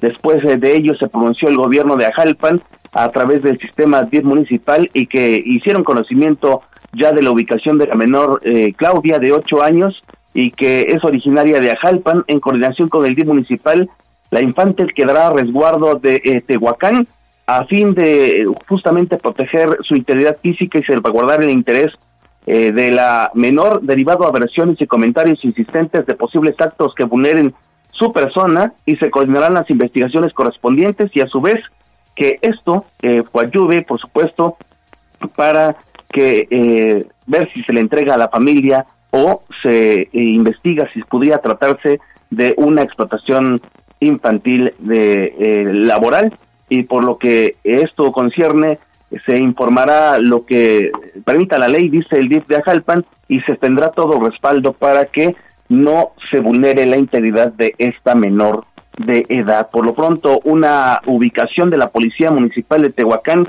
y denuncias que procedieron, pues está derivando de una investigación detallada de posible explotación laboral en Tehuacán. Y como este caso, pues algunos otros más que se les ve a eh, muchos menores de edad trabajando en las calles. De reporte. Muy bien, muy bien, Germaín. Sí, desafortunadamente la explotación laboral infantil va creciendo y es necesario tomar cartas en el asunto. ¿En dónde te vemos? ¿Dónde te escuchamos? a través de la plataforma de Hora 25 México. Excelente día, Germain. 7:33. Pausa y regresamos con una interesante entrevista. Vamos a un corte comercial y regresamos en menos de lo que canta un gallo. Misión cumplida Convertimos a la CFE en exportadora mundial de gas. Con alianzas comerciales estratégicas generamos grandes beneficios económicos para México. Desarrollamos gasoductos marinos en Yucatán y en las costas de Altamira, Tamaulipas para la distribución y exportación de gas natural a los mercados internacionales. Misión cumplida. Somos CFE. Somos más que energía. Gobierno de México. Con cada latido, las mentiras tiemblan. Con cada latido se acerca más la verdad. Con cada latido, los rencorosos tiemblan. Con cada latido, la incompetencia se va. Porque otro México es posible. Con seguridad, sin divisiones, con igualdad. Con cada latido, nos acercamos más a la victoria. Porque somos millones los que queremos para México un gobierno de verdad. PRD. Llevo más de cuatro meses aquí en credenciales olvidadas y nadie viene a recogerme. Yo llevo un mes en este sillón y Toño nunca me va a encontrar aquí. Si extraviaste tu credencial para votar, tienes hasta el 20 de mayo para solicitar su reimpresión sin cambio de datos personales o de domicilio. Acude por tu reimpresión al módulo de tu preferencia. Participa, porque en estas elecciones tu decisión es importante. INE. Comprar tu voto a cambio de dinero o despensas. Condicionarte a los programas sociales. Recoger o retener tu credencial para votar. Son delitos. No los permitas. Cero tolerancia a los delitos electorales federales. Denúncialos a la FICEL al 800-833-7233 y ficenet.fgr.org.mx. Fiscalía General de la República. Para los negocios cada minuto cuenta. Es tiempo de los Censos Económicos 2024. Entrevistadores del INEGI ya están visitando tu negocio para que nos cuentes qué, cuánto, cómo, dónde y con qué se produce nuestra economía. Recuerda, tu información es estrictamente confidencial y solo se usará para fines estadísticos. Participa, el tiempo cuenta y tu negocio también. Censos Económicos 2024, INEGI. Esta es la magnífica, la patrona de la radio.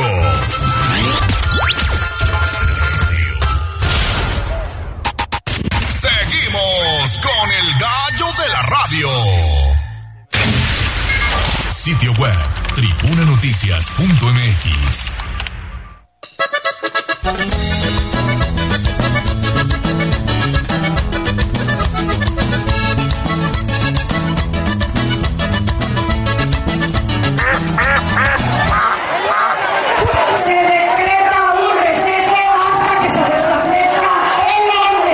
Te hagas pato. Vamos con información de la política. En Tribuna Matutina.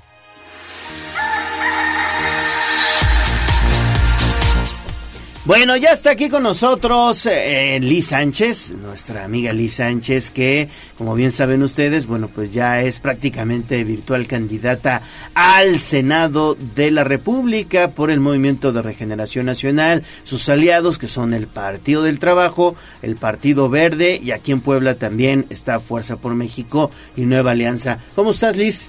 Muy bien, muy bien. Muchísimas gracias, querido amigo. Eh, gracias, eh, Ale. Y bueno, yo muy feliz de estar aquí en La Magnífica. Y algo también importante, dirigente del Partido del Trabajo. Sí. Exactamente. que hoy No es mi función en la sí. que estoy concentrada. Y que tienes muchísimo trabajo, sobre todo para ir seleccionando muy bien, eh, en este caso, los perfiles que van a abanderar las diferentes candidaturas. Oye, ¿y tú también te fijas que si vienen de otro partido y que si no son del PT y que no son fundadores, ¿también te fijas en eso o no? Mira, algo muy importante que hemos platicado siempre es que sin duda la parte fundadora es esencial. Son parte de, de alguien que creyó en un proyecto, son raíces y como tal hay que respetar la historia de cada institución. Sin embargo, algo que también para nosotros como partido político, pues es quien da votos. Quien aparte de, de ser fundador trae votos para continuar y poder contender, ¿no? Porque a veces a lo mejor puede ser alguien que es fundadora, pero no trae el suficiente trabajo en campo Claro. territorial para poder ganar una encuesta. Entonces creo que todos somos importantes y todos sumamos desde la trinchera que nos corresponde. Algunos nos toca operar, otros nos toca encabezar, eh, pero todos unidos en favor de esta cuarta transformación. Así que pues bueno, la verdad de las cosas es que de que si vienen de fuera, no vienen de fuera, eh, nosotros creemos firmemente en algo que ha dicho el presidente de la República siempre. Este es un movimiento, la 4T, la cuarta transformación que le corresponde al pueblo. Los que luchamos, los que creímos en Andrés Manuel López Obrador, pero que sobre todo creímos en, la, en que no, no era justo para el pueblo las malas prácticas, la corrupción, los excesos. Esa fue nuestra lucha. Y eso es algo que hoy emana de los valores, por eso no mentir, no robar, no traicionar. No es un tema contra las personas, todos son bienvenidos a este gran movimiento, pero que asuman los valores de la cuarta transformación. Por eso es que decimos, no importa de dónde vengan, pueden venir de donde sea, son gente, son seres humanos. Lo que importa es hacia dónde vamos, qué vamos a construir en favor de las y los poblanos, siempre poniendo en todos los sentidos la cercanía eh, con la gente, que es parte esencial de este movimiento, el amor, y lo hace perfectamente bien nuestro gobernador Sergio Salomón Céspedes Peregrina, un digno representante de la cuarta transformación en nuestro estado. Y creemos firmemente que todos los que hoy han ganado la encuesta, como nuestro amigo y senador Alejandro Armenta, Pepe Chedraui, lo harán de la misma manera, siguiendo los principios y los ideales de Andrés Manuel López Obrador de la cuarta transformación. Y en esta época de definiciones, Liz, también todavía, bueno, eh, se dio a conocer, aparte de los dos candidatos que ya conocemos, al gobierno del Estado y a la presidencia municipal, la lista de diputados federales y viene pronto la lista de diputados locales, ¿no? Y el discurso que siempre se ha manejado es la unidad y lo hemos visto en estas definiciones, sobre todo la que tuvimos el fin de semana. Es correcto, eh, a veces hay alguna incredulidad en que si existe o no la encuesta, pero yo quiero decirles a todas las personas que nos escuchan que tan existe que este movimiento es diferente, que aquí no hay dedocracia, que aquí realmente estamos buscando que vayan la gente más competitiva. Y la única manera de saberlo es que la gente que nos escucha haya votado y haya escogido en la encuesta si le tocó quién debe ser quien nos encabece. Y por eso es que Alejandro Armenta, vuelvo a repetir, avanzó, por eso Pepe Chedraui, y sin duda tendremos muchos más perfiles como diputados locales, alcaldes en el interior del Estado en los próximos días. Y todos, vuelvo a repetir, en torno a este gran movimiento cimentado en estos valores de la Cuarta Transformación. ¿Cuándo saldrán los demás nombramientos de los presidentes municipales y, presidentas que, bueno, pues están como, como aspirantes de Morena y de sus aliados? Pues tenemos el límite para empezar los registros, lo que marca el IE, no recuerdo exactamente si es el 8 o el 9 de marzo. Sí, sí, sí. Y nosotros, eh, pues esperamos, eh, si Dios nos los permite, en la última semana de febrero, primera de marzo, ya estar afinando los últimos detalles. Es que no es fácil, dijeron, ay, se están tardando mucho. No, imagínense, 217 municipios. Claro. Y luego en cada municipio, voy a poner un ejemplo, en Cuetzalal nosotros tenemos como PT 23 aspirantes. Y luego más los de Morena, échenle otros como 30, 35, pues ya tenemos solo 50, 60 en un solo municipio. ¿Cómo buscas o cómo haces para primero tratar de que todos platiquen y que declinen unos por otros y que reconozcan quién puede hacer un buen perfil? ¿Por qué? Porque es difícil encuestar en una sola tirada a, todos. a 50. no, hay una realidad. Entonces, por eso es que les pedimos un poco de paciencia Estamos buscando hacerlo de la mejor manera. Ha habido encuestas de reconocimiento donde se han hecho ya algunos descartes de algunos eh, perfiles para llegar a la etapa final en esta encuesta última donde se enfrentarán, o bueno, por, decirlo así, donde se van a encuestar a los aspirantes de Morena, del PT y algunas propuestas que tenga el Verde, Fuerza por México, para entonces ya tener al candidato final. Y te veremos el 1 de marzo, perdón, el 1 de marzo en la Ciudad de México ya será el evento formal oficial de, de inicio de campaña también. Ay, qué nervios. Sí, primero Dios así va a ser, así que los esperamos a todos los que, que puedan acompañar a la doctora Claudia Sheinbaum, a todos en este arranque de campaña, a todos los que vamos a estar ahí siendo parte de esta competencia federal. Y pues bueno, también sin duda aquí en Puebla haremos lo propio todos los que somos partes de esta gran coalición. Muy bien, pues estamos muy atentos ya para el arranque de campaña. Recuerden ustedes que en el caso de una elección federal son 90 días de campaña y en el caso de una elección local, que es el de gobernador, gobernadora y también presidentes municipales, diputados locales, son 60 días de campaña, ¿verdad? Así es, querido Leo. muy bien. digo, nos toca un poquito más de tiempo, sí. pero bueno, es todo el Estado, ¿verdad? Exactamente. apenas si estaremos justos con el tiempo. Muy bien, Liz. Pues mucho éxito, Liz. Muchas gracias. Muchísimas gracias, Leo. Muchísimas gracias, a todo el equipo de La Magnífica, pero de manera especial a ti que me estás escuchando del otro lado de la radio. Gracias, gracias por escuchar a Liz Sánchez. Gracias por permitirme pues ser parte de esta grandiosa mañana. Así que les deseo de verdad que este martes sea magnífico, maravilloso y sobre todo lleno de alegría. Seguimos atentos, Liz. Mucho éxito, ¿eh? Muchas gracias. Pausa y regresamos ya con los deportes. Vamos a un corte comercial y regresamos en menos de lo que canta un gallo. Puebla acelera como referente en educación superior de la zona centro-sur del país, con la colocación de la primera piedra del Centro de Innovación e Integración de Tecnologías Avanzadas, CITA, se sigue promoviendo políticas públicas para consolidar la oferta educativa para las siguientes generaciones, junto a la inversión estatal de 750 millones de pesos para la construcción de CU2, la entidad consolida el desarrollo tecnológico y formación académica. Gobierno de Puebla. Gobierno presente. Misión cumplida. Convertimos a la CFE en una empresa de telecomunicaciones. Aprovechamos su red de infraestructura para conectar con Internet y telefonía a las comunidades de más difícil acceso. Se han conectado cerca de 91 mil pueblos y ciudades, beneficiando a más de 107 millones de personas. Con el programa Internet para Todos, estamos más cerca y mejor conectados. Misión cumplida. Somos CFE. Somos más que energía. Gobierno de México. El Senado de la República nace hace 200 años para fortalecer el surgimiento de nuestra nación. A lo largo de dos siglos de liderazgo, voz y representación, ha sido el pilar en el desarrollo de nuestro país. Este 2024 celebramos 200 años de compromiso con el Pacto Federal, tomando decisiones trascendentales para trazar el camino de la unidad y el progreso nacional. Nos preparamos para honrar nuestro legado, celebrando el presente y mirando con valentía hacia el mañana. Senado de la República, sexagésima quinta legislatura. Esta es la magnífica, la patrona de la radio.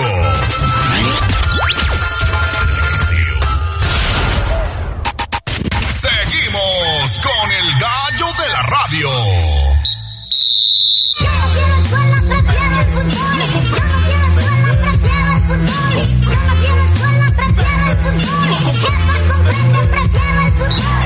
Fútbol, béisbol, box, lucha libre,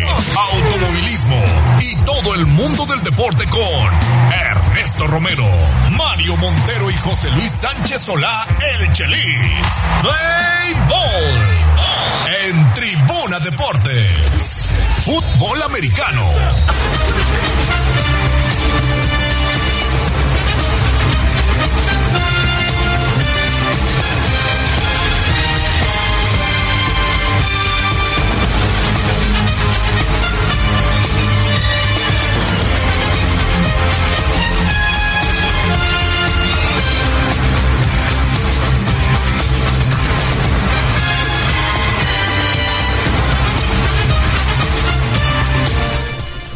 Muy buenos días. Ya estamos de regreso, 7 de la mañana con 46 minutos, listos con la información deportiva para platicar, platicar de cosas interesantes porque tenemos, tenemos visitas de lujo acá en el estudio de Tribuna Comunicación. Se encuentra, se encuentra con nosotros la alumna Silvana, jugadora de fútbol americano, este perteneciente a la Universidad Interamericana y desde luego al head coach también, al head coach Rafael que nos hacen el gusto de acompañarnos. Bienvenidos. Gracias, gracias la invitación. Bueno, Silvana, pues aquí lo extraordinario es que practicas fútbol americano, lo haces con el equipo varonil, ocupando una posición que no es exactamente la pateadora, es decir, te toca, te toca precisamente toparte, eh, te toca taclear. Platícanos un poco de cuál es tu posición, qué es lo que desempeñas con el equipo de la Inter. Sí, así es, yo juego de... Buenos días, perdón. Buenos días. Por la invitación. Este, yo juego de lanebacker, este, ya juego de, en esta posición desde hace casi 11 años y pues está muy padre estar incluida en el juego. Oye, platícanos cómo fueron tus inicios en esta disciplina, este, desde qué edad, quién te inculcó o cómo nació el gusto por practicar esta disciplina. Sí, yo empecé a la edad de los 9 años, por alrededor. Este, empecé gracias a que fueron a reclutar a mi escuela, a la primaria donde yo estudiaba en Tabasco. Eh, el amor por el americano nació desde siempre. En mi casa lo consumía mi papá. Sí. Mi papá ju- jugó en sus años. Entonces es algo que siempre ha estado en mi entorno y me ha gustado mucho desde siempre. Oye, ¿cómo ha sido este tu progreso para llegar ya precisamente a ser seleccionada, a estar perteneciendo a un equipo ya universitario? Ah, ha sido difícil, la verdad, porque pues es un proceso muy largo, es de mucha disciplina, constancia, pero pues este se dieron las cosas, me reclutaron y estoy muy feliz por eso. Coach, este, pues platícanos cómo ha sido el trabajo, este, ¿se trata igual que el resto de los compañeros o se hace de una manera en especial? Se trata igual, se trata igual. Aquí este, somos parejos con todos y sobre todo pues el compromiso que ella tiene, ¿no? De, de que el hecho de que sea mujer le impide, le impide jugar y no, ella tiene las capacidades atléticas, las capacidades cognitivas y para desarrollar el juego y bueno, la verdad es que estamos muy sorprendidos, pero sobre todo muy comprometidos con ella y sobre todo con el equipo y está haciendo bien las cosas. De hecho, acabamos de tener su entrenamiento y, y hoy lo hizo muy bien. ¿Qué es lo que se viene a continuación? ¿Qué competencias tienen en puerta? Este, la preparación de cara a los torneos que vienen. Bueno, estamos esperando nuestra entrada este, a la Liga UNEFA. Todavía no nos dicen si entramos o no. Si no, está la Liga OFAMO, que es la que participamos el año, el año pasado. Y nos quedamos en la semifinal y bueno, ya nos estamos preparando. Este, la, la, UNEFA empieza en agosto y si, no, y si nos quedamos en la OFAMO, iniciamos este octubre. los procesos de fútbol americano son muy largos, hoy estamos en el gimnasio, hoy iniciamos con el campo, entonces estamos allí preparándonos muy fuerte para lo que venga. ¿Ya te tocó, Silvana, participar en OFAMO o sería tu primera campaña con la Inter? No, sería la primera temporada. sería la primera temporada. Este, ¿Cuáles son las expectativas? Este, ¿Qué es lo que te mencionan tus compañeros? Pues para empezar yo creo que mis expectativas serían tener un buen desempeño con el equipo, este, seguir ganándome el lugar porque al fin y al cabo es de lo que se trata y pues con mis compañeros me siento muy bien la verdad, es un ambiente muy bueno. Si hay autorización, si ha, ocurrido otra, en alguna ocasión que participen mujeres. Sí, eh, bueno, en la Inter, eh, en la preparatoria tenemos otra chica. Y en la historia en general en México eh, los Pumas de la UNAM tienen una pateadora. Entonces, este, cada vez, de hecho lo vemos en la, en la NFL y en la, en la NCAA, donde más mujeres se involucran en el, en el deporte. Y eso está genial porque el deporte siempre ha estado abierto para, para todos.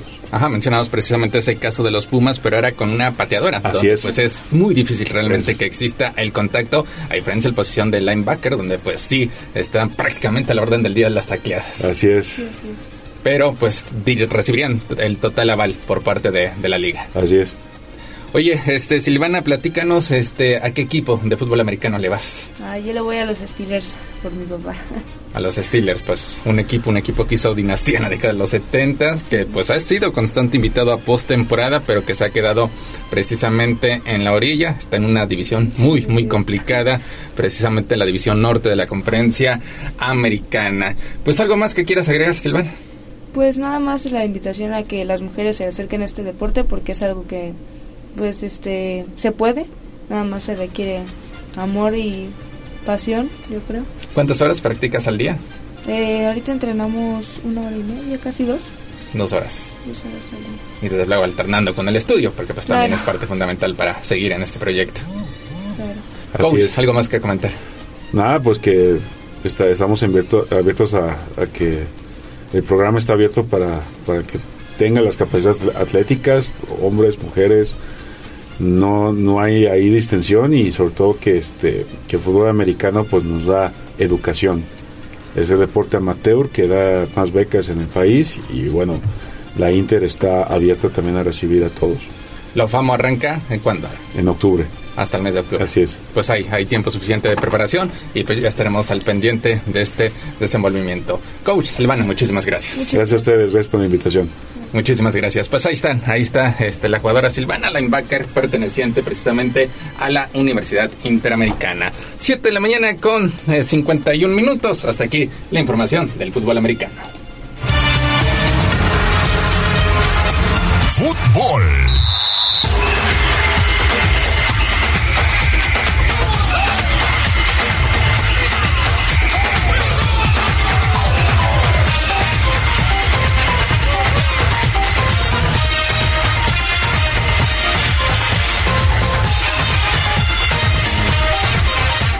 Siete de la mañana con 52 minutos, ya estamos de vuelta. Eh, otro partido adelantado de la fecha número 9 se llevará a cabo este martes en las instalaciones del Estadio Cuauhtémoc. Ya platicamos pues con la finalidad de que prácticamente haya fútbol fin de semana y entre semana. Pues la Liga MX ha adecuado distintos compromisos también entre semana y será turno del Puebla que pues viene, viene de una inactividad después de que no pudo tener eh, participación el pasado fin de semana. Ya comentamos la lamentable muerte por parte de Diego El Puma Chávez. Y ahora, ahora le tocará recibir al conjunto de Pachuca que se ha convertido realmente en el coco del conjunto blanquiazul en los últimos años. El Puebla no le puede ganar a los hidalguenses en el Estadio Cuauhtémoc o en la Angelópolis desde el 2015, porque en esa ocasión pues todavía jugaban en el Estadio Universitario Buap. Así que pues un partido que para nada será sencillo, un Pachuca que ha sido la grata revelación en esta campaña, venía de un triste torneo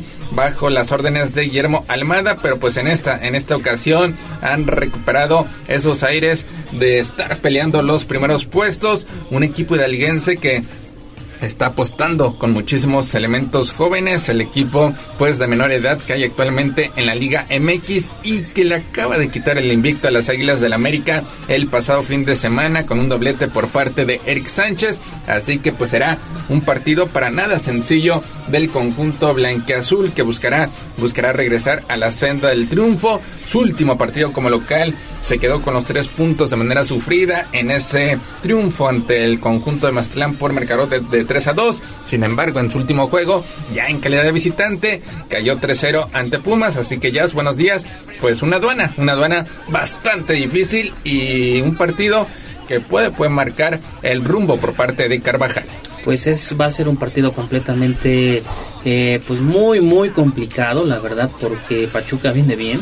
Digo, la, la cantera de Pachuca es eh, pues es envidiable yo creo que es uno de los equipos instituciones que mejor trabaja con jóvenes hace algún torneo bueno hace un torneo el pasado torneo pues todos decíamos que el Pachuca fracaso que mal que no sé qué al final de cuentas así trabaja Digamos Pachuca que fue su año de transición sí Pachuca en esta como bien lo comentas esa esa esa etapa de transición para formar un equipo que tenga pues la capacidad de dar pelea y tan es así que estos jóvenes, estos chavos que tiene ahorita eh, pues Almada, pues están dando la cara, no dudo.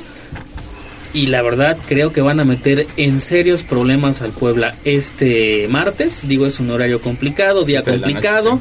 No me parece que vaya a haber una entrada pues, eh, pues que envidiar. No sé, los últimos juegos han estado entre los que entre los 7 11 mil aficionados. 9 mil aficionados con Mazatlán. Aprox entonces me parece que el Puebla también tiene serias deficiencias en la parte defensiva en la portería no me cansaré de decirlo. Eh, no hay y ojo hoy enfrentas a la mejor Sí. ofensiva de la competencia. Pachuca que presume 16 anotaciones es un equipo pues que está acostumbrado a remontadas. Su punto débil es el sector defensivo. Ha recibido 14 tantos en esta campaña. Veremos si esa situación la puede aprovechar el conjunto poblano que ocupa los últimos puestos en el aparato de ataque apenas apenas acumula cinco anotaciones a lo largo de este campeonato. Y pues veremos veremos si ya Lucas Cavallini pues por fin puede despertar sobre todo porque Guillermo Martínez está respondiendo con goles en el equipo de Pumas. Y para que pues la afición no lo extrañara pues la directiva trajo a Lucas Cavallini o trajo a Santiago Ormeño. Y apenas Cavallini pues lleva dos anotaciones, Santiago Ormeño otro tanto, así que pues tendrán tendrán que ponerse las pilas. Estamos llegando justo a la mitad del campeonato y el Puebla pues está rezagado en el antepenúltimo puesto de la tabla general con apenas un total de cuatro puntos. es eh, sumamente complicado digo Urbeño nada más ha jugado un juego o no sé si dos juegos o menos dos juegos Está entrando de relevo. al final eh, Al con Pumas no se le 70, usó justo cuando el equipo se descompone. no se le usó este no se le usó con Pumas al final pues sí el Puebla lo tiene eh, complicado yo creo me parece y no es por ser ni echar mala sal me parece que Pachuca se va a llevar el triunfo hoy y ojalá no sea por más de tres goles Pues coincidimos, creo, desde ayer con todo ese pronóstico, Pachuca, y ojalá, ojalá, y como dices, no sea por goleada, porque pues sí es una ofensiva bastante, bastante poderosa, y que repetimos, Pachuca no pierde como local desde el 2015. Ahora bien, si el Puebla, eh, si los campeonatos o los puntos se dieran por el bonito uniforme que tienes, Así, ayer por la foto. foto. que sacaste, que la verdad me parece muy bonita y hay que reconocerle a la directiva que creo que pues ha tenido estas eh, estos aciertos de buscar lugares emblemáticos de Puebla para sacarse la foto con el equipo primer con el, con el, primer equipo me parece que el Puebla estaría del otro lado pero lástima ¿Cuál te esto- más, la foto femenil o la varonil? me gusta más la femenil, yo creo que por la... eh, Por el pues momento. todo el momento que ha tenido la jirafa Benito y demás y que sigue trayendo, bueno, atrayendo turistas a la zona de Valsequillo, pues me gustó más esa, ¿no? Pero al final también la del Puebla es bastante bonita, eh, me parece un gran gesto que los eh, mores estén en la parte de adelante. Sí. Eh, Luis Miguel Noriega está junto a Carvajal, digo, no sé si para callar que no están peleados o no sé qué pase, Pero al final de cuentas el Puebla no está sumando y eso hay que decirlo con todas sus letras. El Puebla me parece que está en una crisis. Pues semana, semana fundamental para el Puebla. Que Ahora, tendrás si pierdes este, juegas el viernes contra Querétaro. contra Querétaro y si pierdes los dos, Seguramente ahí será el punto final para este Ricardo Carvajal y, y pues, le damos la bienvenida a Noriega, ¿no? Noriega o estaría el caso de Aristelleta que está No, yo, ¿tú se la darías a Aristelleta? Pues es que así lo hicieron con Carvajal. Carvajal no, pero, estaba trabajando sí, con pero Carvajal tiene experiencia en dirección técnica, al menos con juveniles. Aristelleta viene saliendo de una lesión. Pues sí, Noriega, Noriega es el que le tocaría a continuación tomar las riendas del conjunto poblano y pues ahí veríamos, veríamos realmente quién fue el encargado de ese... De partir el grupo.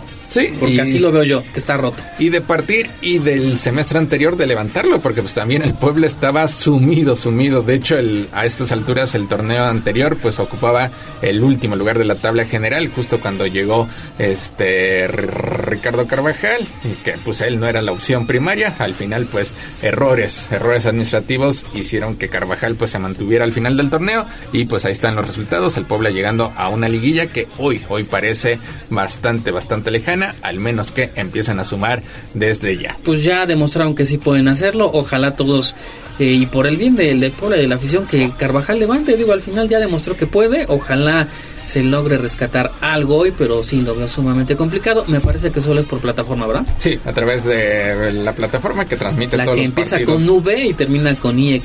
Esa, la naranja. Exactamente, entonces La solamente VIX, pues, a través VIX. de ahí o pues también el canal que tiene los derechos a través de televisión restringida del conjunto poblano a través de su paquete premium.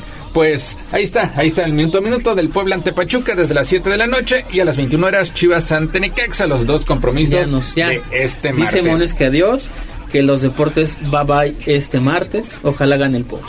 Suerte, suerte al conjunto poblano. Oye, el minuto a minuto en redes, ¿no? Minuto a minuto a través de Tribuna Deportes. Ahora sí no creo que se vaya el internet en el estadio. Creo Ahí que sí van a salir los tweets. los tweets y los videos. Pues estaremos al pendiente, así que pues Puebla, Puebla ante Pachuca. Vámonos al corte comercial, pero pues hay más, hay más aquí en Tribuna Matutina.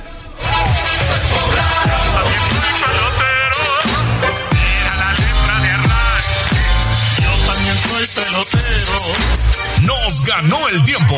Hasta aquí, Deportes. Pero recuerden que todos los días tenemos una cita en Tribuna Matutina. Continuamos con El Gallo y la voz de los poblanos. Poblanos. Misión cumplida. En la CFE logramos el compromiso de no aumentar las tarifas eléctricas, aún durante contingencias, cuando los mexicanos más lo necesitamos. Garantizamos el subsidio a las tarifas domésticas y agrícolas, asumiendo los costos de generación eléctrica. De lo contrario, pagaríamos mucho más en el recibo. Misión cumplida. Somos CFE. Somos más que energía. Gobierno de México. A través de la Secretaría de Desarrollo Rural y con un gobierno presente, se apoya a las mujeres rurales con equipamiento para su empoderamiento económico mediante la transformación de productos primarios como elaboración de conservas, artesanías, productos textiles típicos, así como alimentos tradicionales, entre otros. Nuestro objetivo es fortalecer e incentivarlas impulsando sus proyectos a fin de que puedan generar recursos económicos para ellas y sus familias. Gobierno de Puebla. Gobierno presente. Somos la magnífica y estamos en Puebla. En el 95.5 FM. Atlixco de las Flores. 99.9 FM. Y en Zacatlán de las Manzanas. 88.3 FM. La magnífica. La patrona de la radio. Seguimos con el gallo de la radio. Sitio web tribunanoticias.mx. Tribuna Matutina, en resumen con la voz de los poblanos.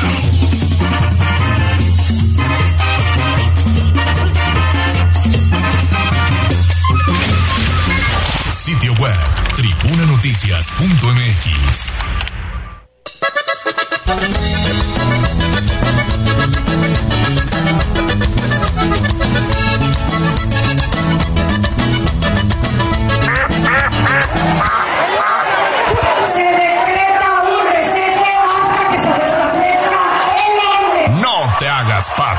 Vamos con información de la política.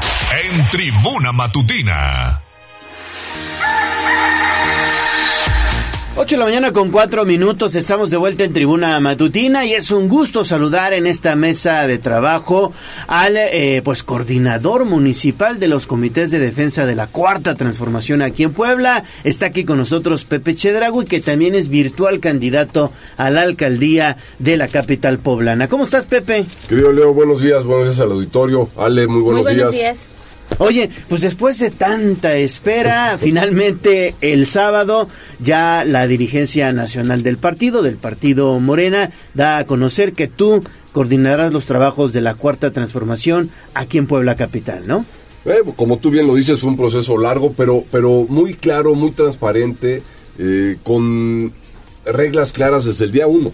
Nos dijeron, así se va a escoger, pónganse a trabajar, y cada quien fue por, por, por su parte a trabajar. Creo que es un proceso eh, interno claro, muy democrático, donde te dan las bases y te dan las reglas y te dicen cómo tienes que sacar las cosas adelante, las preguntas que se van a tomar en cuenta. Creo que fue un proceso en el cual nos hizo trabajar, por supuesto, pero también nos hizo reconocer a nuestros amigos y a los compañeros que también aspiraron a este mismo cargo, donde trabajar en equipo se dan las cosas, donde trabajar en equipo puede ser más eh, satisfactorio.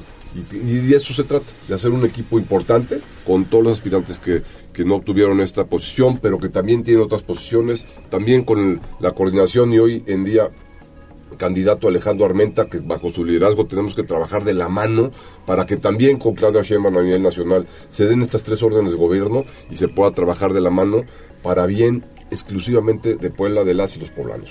Y ya que hablábamos de trabajo en equipo, Gabriel Biestro va a ser tu coordinador de campaña. Ya eh, se reunieron el día de ayer, tuvieron oportunidad, porque además han sido días muy ajetreados, Muy ¿no? ajetreados, sí. Nos reunimos, bueno, desde hace varios meses nos hemos reunido con, con Gabriel, una, una excelente persona. Eh, nos hemos, eh, la verdad, hemos platicado muchas veces y, y- y ha sido un acuerdo muy cordial. Eh, hemos tenido buena integración. Eh, ayer, por supuesto, lo vi, hoy lo voy a ver.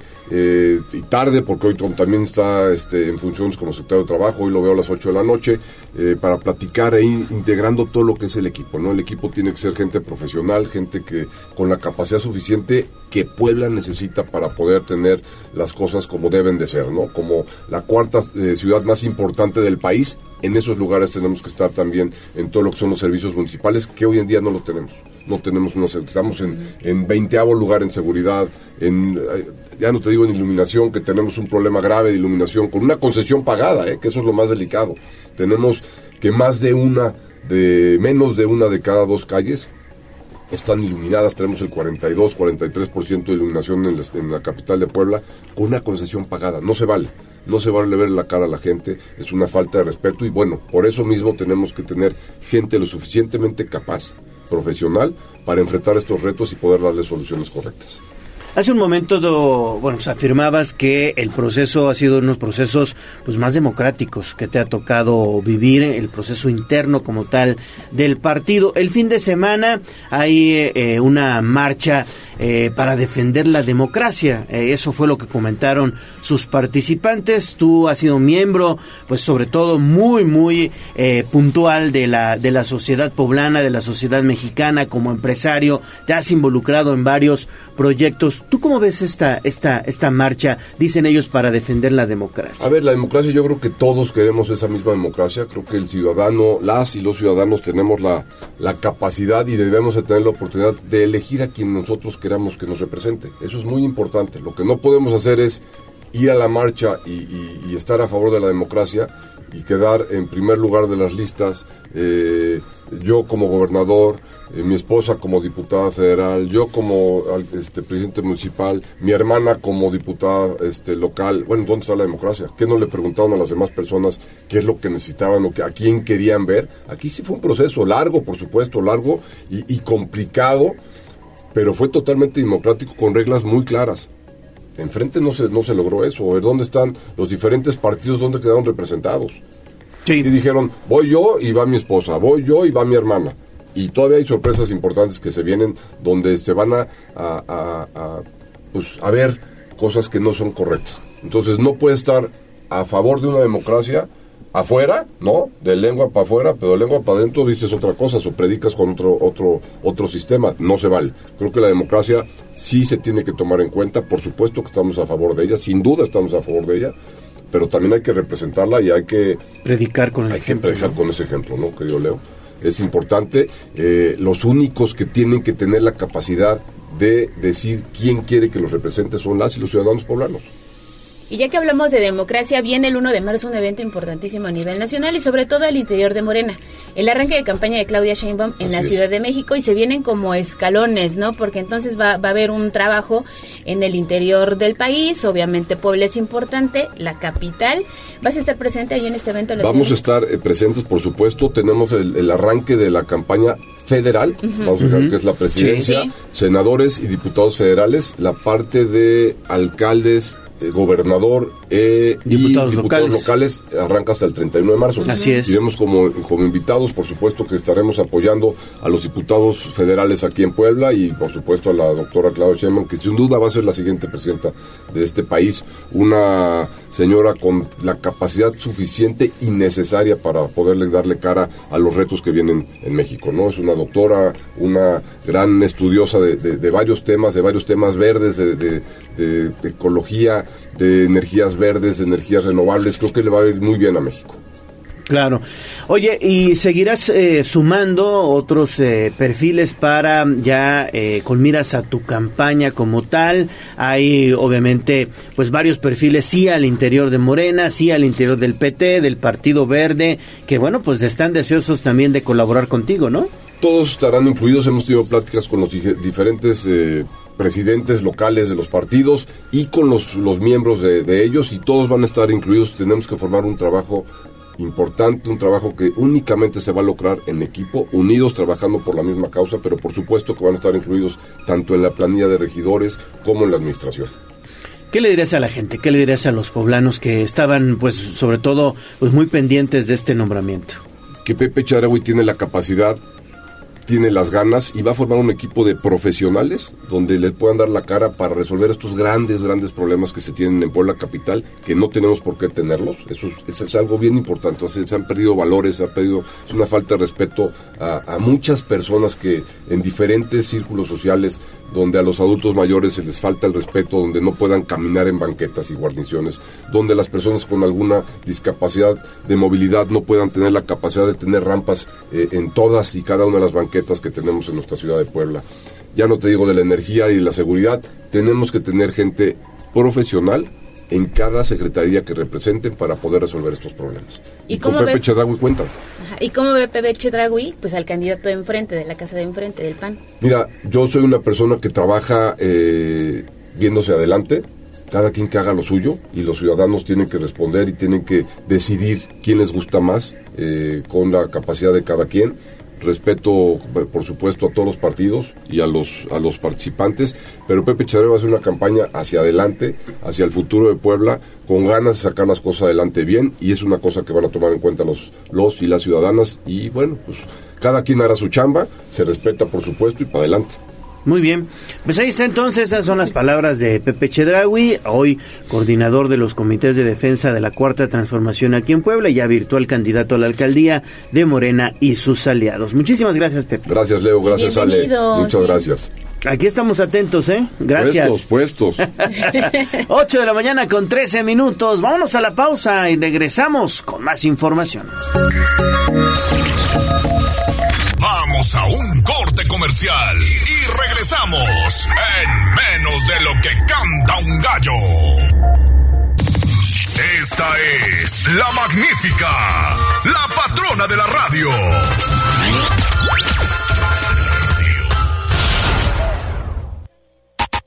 Seguimos con el gallo de la radio. Twitter, arroba tribuna vigila.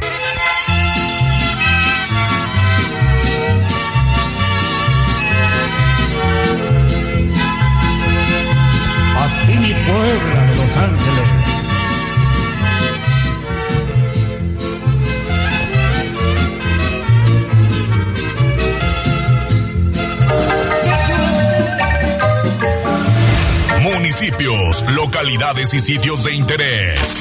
Enamórate de Puebla con el mejor anfitrión, Ale Cañedo, en Tribuna Matutina.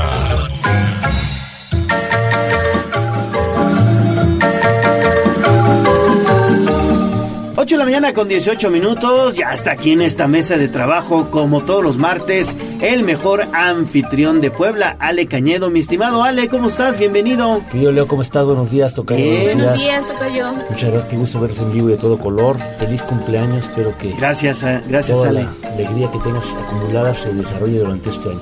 Así será, ya verás, ya verás que será. buenos viajes que hacer, porque eso no se olvida. Sí, sí, sí, sí. Y mira, el turismo está dividido en dos, lo que reconocemos. El vacacional, que es un gasto, que tú quieres ir a disfrutar, pasar un buen tiempo con tu familia, el que te quiere romper lo cotidiano, dejar de contestar los mensajes, tomar llamadas, estar en el día a día, sino que tu mente descanse y tu cuerpo también. Que son dos cosas que a veces, no siempre, porque a veces hay viajes que llega uno más cansado de que, que se fue, porque la mente va a llegar más, Sí. más limpia, y luego al revés. Y la otra es el, todo el movimiento que hay en la llamada industria de reuniones. Y quería platicar con el auditorio hoy para que vean la importancia de por qué las temporadas bajas, cuando no hay los turistas vacacionales, hacen que el mundo turístico no se frene, sino que se mantenga. Imagínate tener una cantidad de 10.000 habitaciones de hotel que tiene la ciudad de Puebla, que se quedaran estáticas. ¿Sí? Que se quedaran sin movimiento. No, pues sería, como se dice popularmente, un desperdicio. Un desperdicio, hay que utilizarlas. ¿Y cómo es esto la industria de reuniones? Es aquella área donde las empresas, organismos y asociaciones hacen una inversión y a través de esto generan un movimiento económico que permite que la industria se mantenga y es todavía más, porque cuando tú viajas de placer estás mm, basado sobre todo en hotel, transportación, diversión y comida. En industria de reuniones es mayor, Claro. porque tiene que ver también para renta de servicios, renta de equipos de cómputo para las atenciones en las inscripciones, renta de grabadoras, de video para poder transmitir en vivo también, renta de traductores simultáneos. Es una cadena de valor impresionante que permite que esto funcione de una forma así clara. ¿Qué es la industria de reuniones? Congresos, convenciones, eventos y incentivos. Congresos es cuando una asociación médica, una asociación de investigación reúne a los especialistas para llegar a un fin. Una convención es un giro especial, un gremio que se reúne para platicar o una empresa que hace una convención que invita a la gente de su área a poder entender nuevos productos. Vamos a pensar una convención de médicos. Les van a invitar a que les digan cómo va a haber una nueva medicina, cómo se puede aplicar, qué condiciones hay. Un congreso es distinto porque se va más a la profundidad de qué es lo que se tiene que hacer. Y luego vienen los eventos, que pueden ser desde eventos musicales, deportivos, culturales, y luego los incentivos.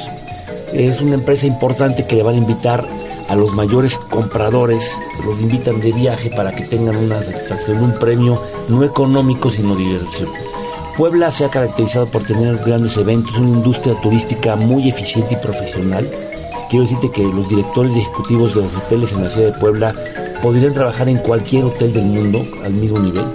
Es como si fuera una liga de fútbol pareja. Aquí tenemos personajes que han trabajado en hoteles de cinco estrellas en países remotos que aquí están dando los mejores esfuerzos para que la calidad del servicio, aunada a que el mexicano es muy cálido y el poblano tiene además la mejor gastronomía, puede hacer que la experiencia de percepción y posicionamiento logre que la gente cuando regrese a su lugar de origen hable de la ciudad. Cuando tú viajas a un congreso, una convención, un evento, no puedes disfrutar el 100% de las actividades turísticas, sino que te dan una pequeña muestra. Esa te permite generarte las ganas de que próximamente puedas regresar al destino con tu familia. Muchas veces a lo mejor Tocayo ha sido un viaje de trabajo, Leo ha sido alguna Sí, sí, dice, ay, aquí está padre, voy a regresar Voy a con mi familia, con ¿no? mi familia. Sí. Y regresas con tu familia y ya ves más. Cuando fuiste viste nada más un 5%, un 10%. Cuando regresas es cuando ves la parte mayor. Entonces, esa es la parte fundamental en lo que estamos trabajando directamente.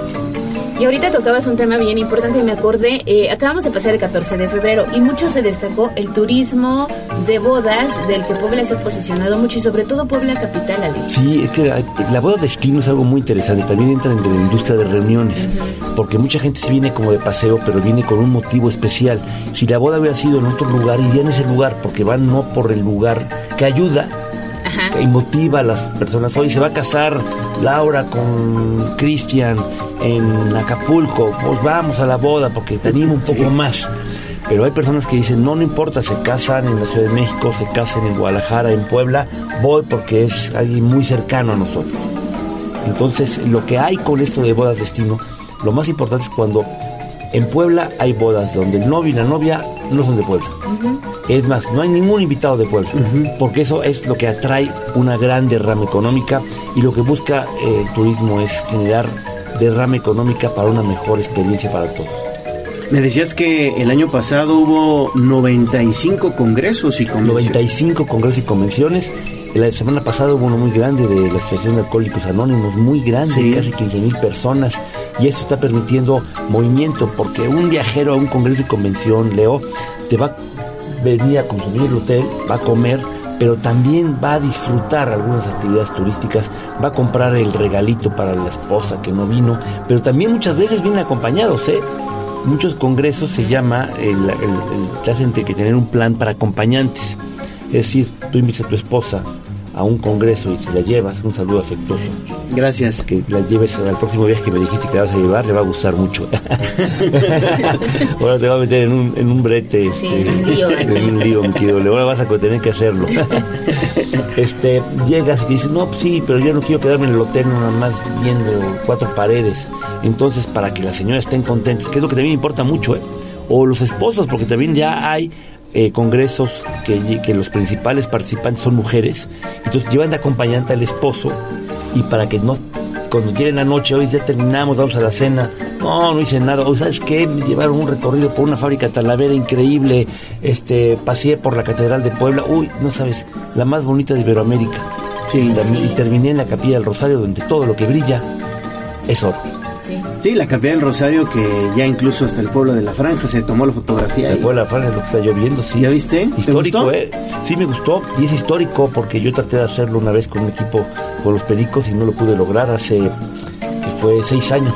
Entonces, histórico, de veras, quien lo haya logrado hizo un cambio este muy importante. ¿Fue por los permisos, Ale? Los permisos, sí. Este, Es había- difícil. siempre hay diferentes este, personas que están allí. A lo mejor en ese momento eh, no era, era, era diferente. Hay gente que sí le gusta, que no le gusta. A mí es una manera de mostrar el patrimonio cultural Claro. que está a disposición de todos los ciudadanos del mundo. Y despiertas el interés Sí, de otra el interés. gente Oye, que ¿qué es eso? ¿Dónde está?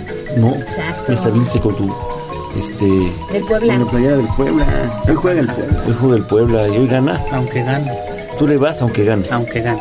Mira qué bonita frase. Sí. Muy ¿Tú bien. no le vas al Puebla, Tocayo? Yo le voy a Puebla también. Igual aunque gane. aunque gane. Me tocó estar en las dos finales, la del 83 y la del 90. Ojalá ya pueda haber una. Ojalá. No, difícil. Sí, difícil. Difícil. ¿Por qué no, no te gusta ir a verlo? No, difícil porque Ah, te llega a la final. Ah, no, usando muy bueno. No pierdas nunca la fe, ¿Ves? Hombre de fe. Hombre de poca fe. Complicado. de veras. Complicado, Ale. Vayas, pues bueno, ni modo. Pues mi estimado Ale, muchísimas Me gracias. da gusto verlos, había tenido la oportunidad de venir aquí, estuve con influenza, entonces estaba Sí, yo, ¿te acuerdas? caray. Un error que ni, ni siquiera me... No, ya, no, ya lo contaste, Sí, tocayo, ya. Mira, mi tocayo, si hubieran visto que es televisión, Sí. se hubieran espantado, hasta los, No. las personas que lo están viendo en línea. Además es- se disfruta diferente. Siempre Es es, muy muy ameno escucharte, pero en vivo es diferente. y no, es porque no, me- no, no se me entendía la voz, ¿verdad? Sí, pero, pero qué bueno que ya te mejoraste. Ya estoy mejor, se me cayó el pelo, es lo único malo. Bueno, gracias Ale Cañedo, el mejor Un anfitrión de saludo a todo el auditorio, Un saludo. gracias, nos vemos. Gracias Ale. Vámonos con la bolsa de trabajo.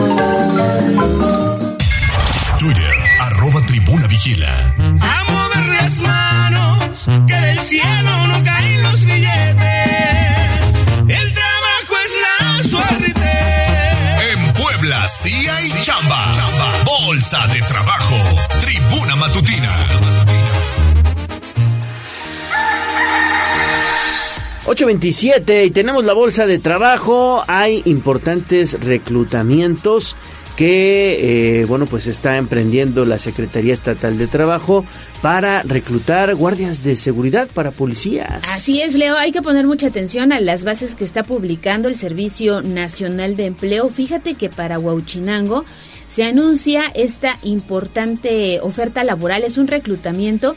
El salario que se ofrece son 12.162 pesos mensuales. Los requisitos tener de 18 a 65 años, hombres y mujeres, ¿eh?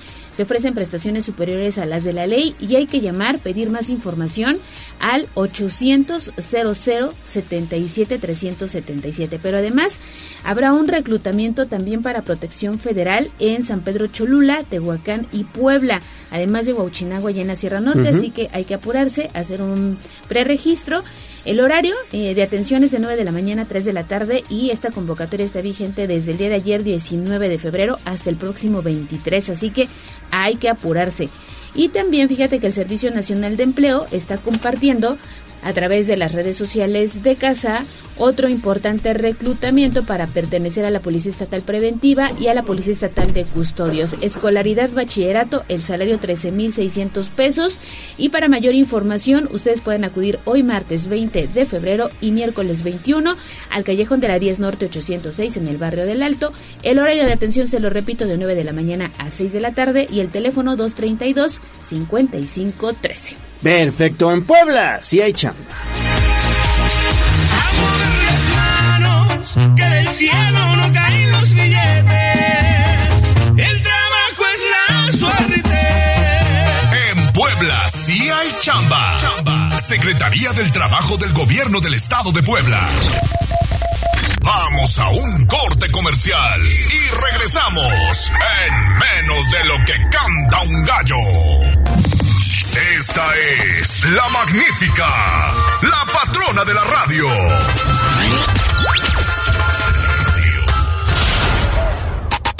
Seguimos con el gallo de la radio. Sitio web, tribunanoticias.mx.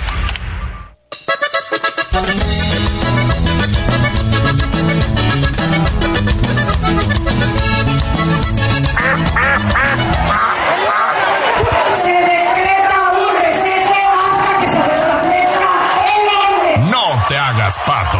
Vamos con información de la política. En Tribuna Matutina. Seguimos en Tribuna Matutina, son las 8 de la mañana con 36 minutos y ahora hacemos enlace con Liliana Tech porque ayer hubo pues interesantes eh, nombramientos, sobre todo anuncios de parte del el virtual candidato a la gubernatura de Puebla del PAN y sus aliados, Alejandro Armenta Mier, quien, eh, bueno, pues ya tiene al parecer coordinador de campaña. Lili, te saludo con gusto de nueva cuenta. Gracias, de nueva cuenta te saludo también. Gallo Fueno, pues Rodrigo Abdala de Artigues, exdelegado de Programas para el Bienestar, será el coordinador estatal de la campaña de Alejandro Armentamier rumbo a la gubernatura. A nivel municipal este cargo será desempeñado por Gabriel Biestro Medinilla, quien operará en la capital angelopolitana. El aún senador dijo que ambos son perfiles muy valiosos para la 4T, ya que los dos han jugado un papel muy importante en este movimiento desde sus inicios. Y sobre Rodrigo Abdala específicamente dijo que fue uno de los primeros en apoyarlo cuando él decidió a Morena. Escuchamos parte de lo que él decía.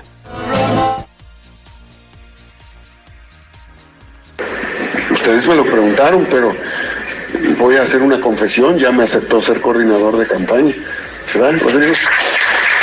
Mi coordinador de campaña municipal va a ser Gabriel Biestro, se los adelanto. Y también va a ser coordinador de campaña del candidato a la presidencia municipal. Va a ser coordinador de campaña de los dos. Morenista de la capital, morenista del estado. Para que no quede huella. Bueno, para que no quede duda, pues. ¿Eh? Rodrigo Abdala estudió Derecho en la Universidad de las Américas Puebla, ha sido diputado federal, fue delegado de los programas del bienestar y en sus orígenes se desempeñó como secretario particular de su tío Manuel Bartels Díaz cuando este fue senador. Gabriel Biestro es egresado de la Universidad de Jalapa, en donde estudió Administración de Empresas. Fue diputado local, dirigente estatal de Morena y actualmente se desempeña como secretario del Trabajo en el Gabinete Estatal. Es el reporte, Gacho. Muy bien, Lili, seguimos con más. Y ahora nos vamos hasta San Andrés Cholula Lili, donde el Partido Acción Nacional ha dicho que será candidata el próximo cuadro que represente a este partido de cara pues a las elecciones de este año, ¿no?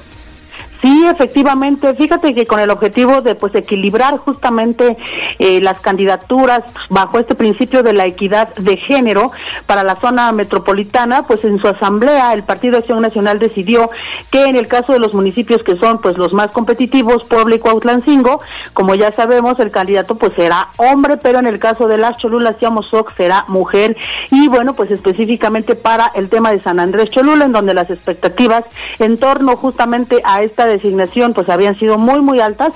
Ahora se sabe que, bueno, pues efectivamente será apuesta por el género femenino y todo parece indicar que será Guadalupe Cuautle Torres, quien es la actual presidenta del sistema municipal DIF, quien sea la banderada de Acción Nacional, pues para los comicios de este 2024. Cabe señalar que, bueno, pues esta eh, decisión fue prácticamente unánime, solo hubo un voto en contra, se trata de Francisco Y bueno, pues fíjate que a pesar de que hubo consenso durante esta asamblea en torno a estas decisiones de las candidaturas y los perfiles que deberían ser designados, bueno, pues eh, advirtió que tomará acciones en contra de la decisión del Partido Acción Nacional. Y bueno, pues algunas voces incluso pues lamentaron esta posición y bueno, pues también señalaron que Paco Mixcoatl podría estar in- eh, pues incidiendo justamente en eh, un delito justamente por oponerse a la participación de las mujeres en este proceso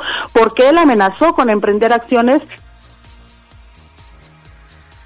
Bueno, Entonces, creo bueno, que pues- se está cortando la comunicación con, con Lili, pero bueno, pues ahí está lo, lo, lo importante, ya, ya, lo, ya lo conocemos, eh, vamos a esperar obviamente que esto sea oficial y no adelantar, eh, digamos, eh, la, la situación en torno a la política que se está generando allá en San Andrés Cholula. Gracias, gracias Lili. Faltan 20 minutos para las 9 de la mañana y vámonos con la colaboración de Abigail Baez.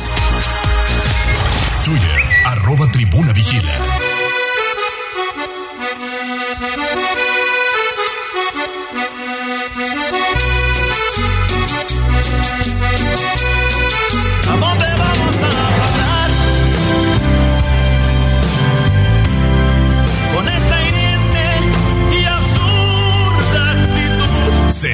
Mejores ciudadanos.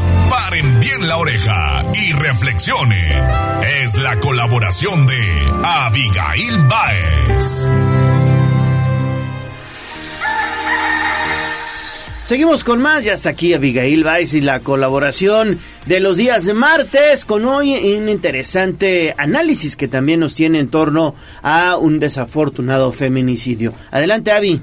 ¿Cómo estás, Leo? ¿Cómo están? Muy bien, Ale. Avi. Bienvenida. Con el gusto de Todo el equipo. escucharte, sí. Muchas ya gracias. pasaste lista aquí con recursos humanos. Ya, ya pasé lista. Todavía estoy en la nómina, dice, dice. Jazz. Muchas gracias. Fíjate, Leo y, y Sí. Ale, que desafortunadamente el tema de los feminicidios sigue siendo un tema en nuestro país. Entonces, hay un feminicidio que me gustaría poder analizar para darle contexto a toda la ciudadanía y en concreto el día de hoy vamos a hablarle a los hombres, ¿no? A los poblanos. Porque fíjate que me doy cuenta a raíz de conferencias, clases, cursos del trabajo que te permiten tener contacto con, con los hombres en este sentido, que ellos desconocen muchísimo sobre las leyes actuales.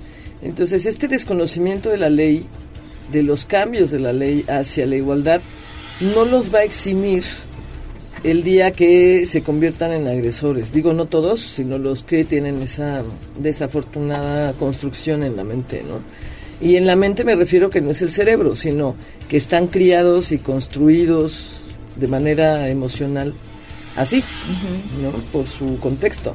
Entonces, eh, se sorprenden de todas las protecciones que hay hoy y de las sanciones que hay hoy, pero se sorprenden porque no están informados, ¿no?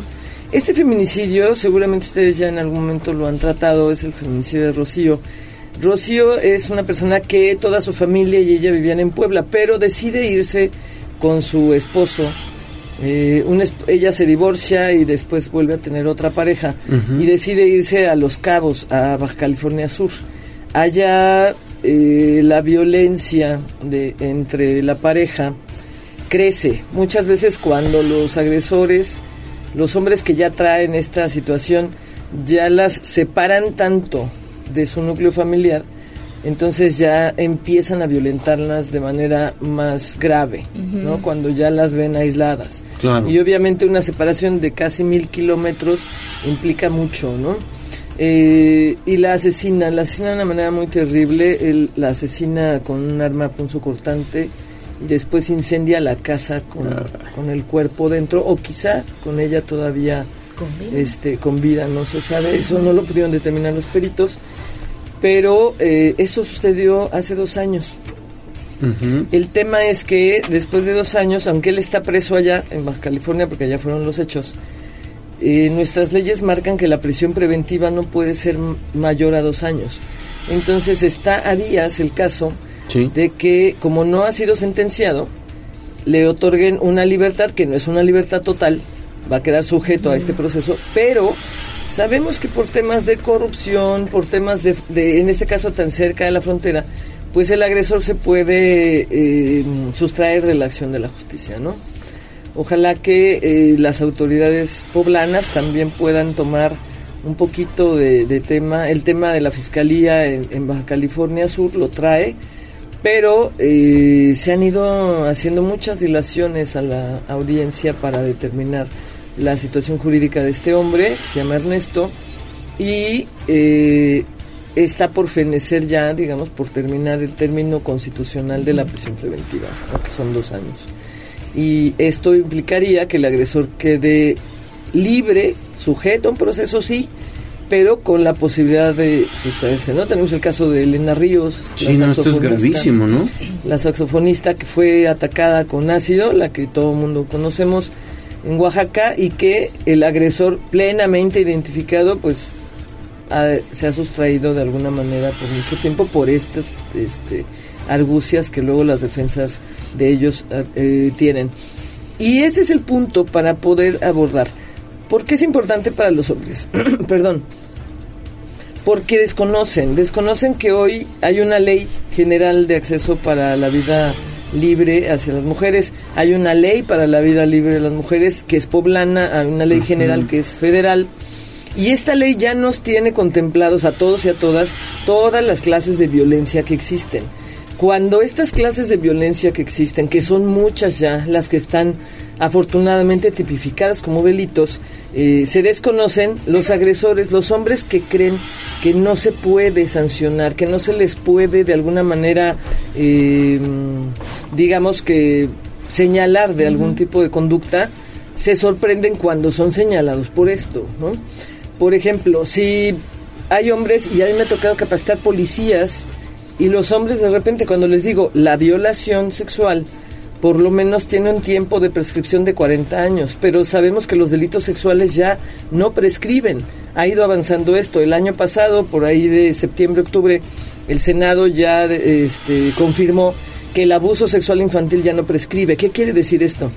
Que si abusan sexualmente de un menor, de una menor, ya no prescribe, es decir, esta menor puede llegar a ser una persona adulta y puede denunciar y se abrirá una carpeta de investigación. ¿Y te van a castigar? Así es, después de 20 años, de 30 años, de 40 años, pueden señalarte, ¿no?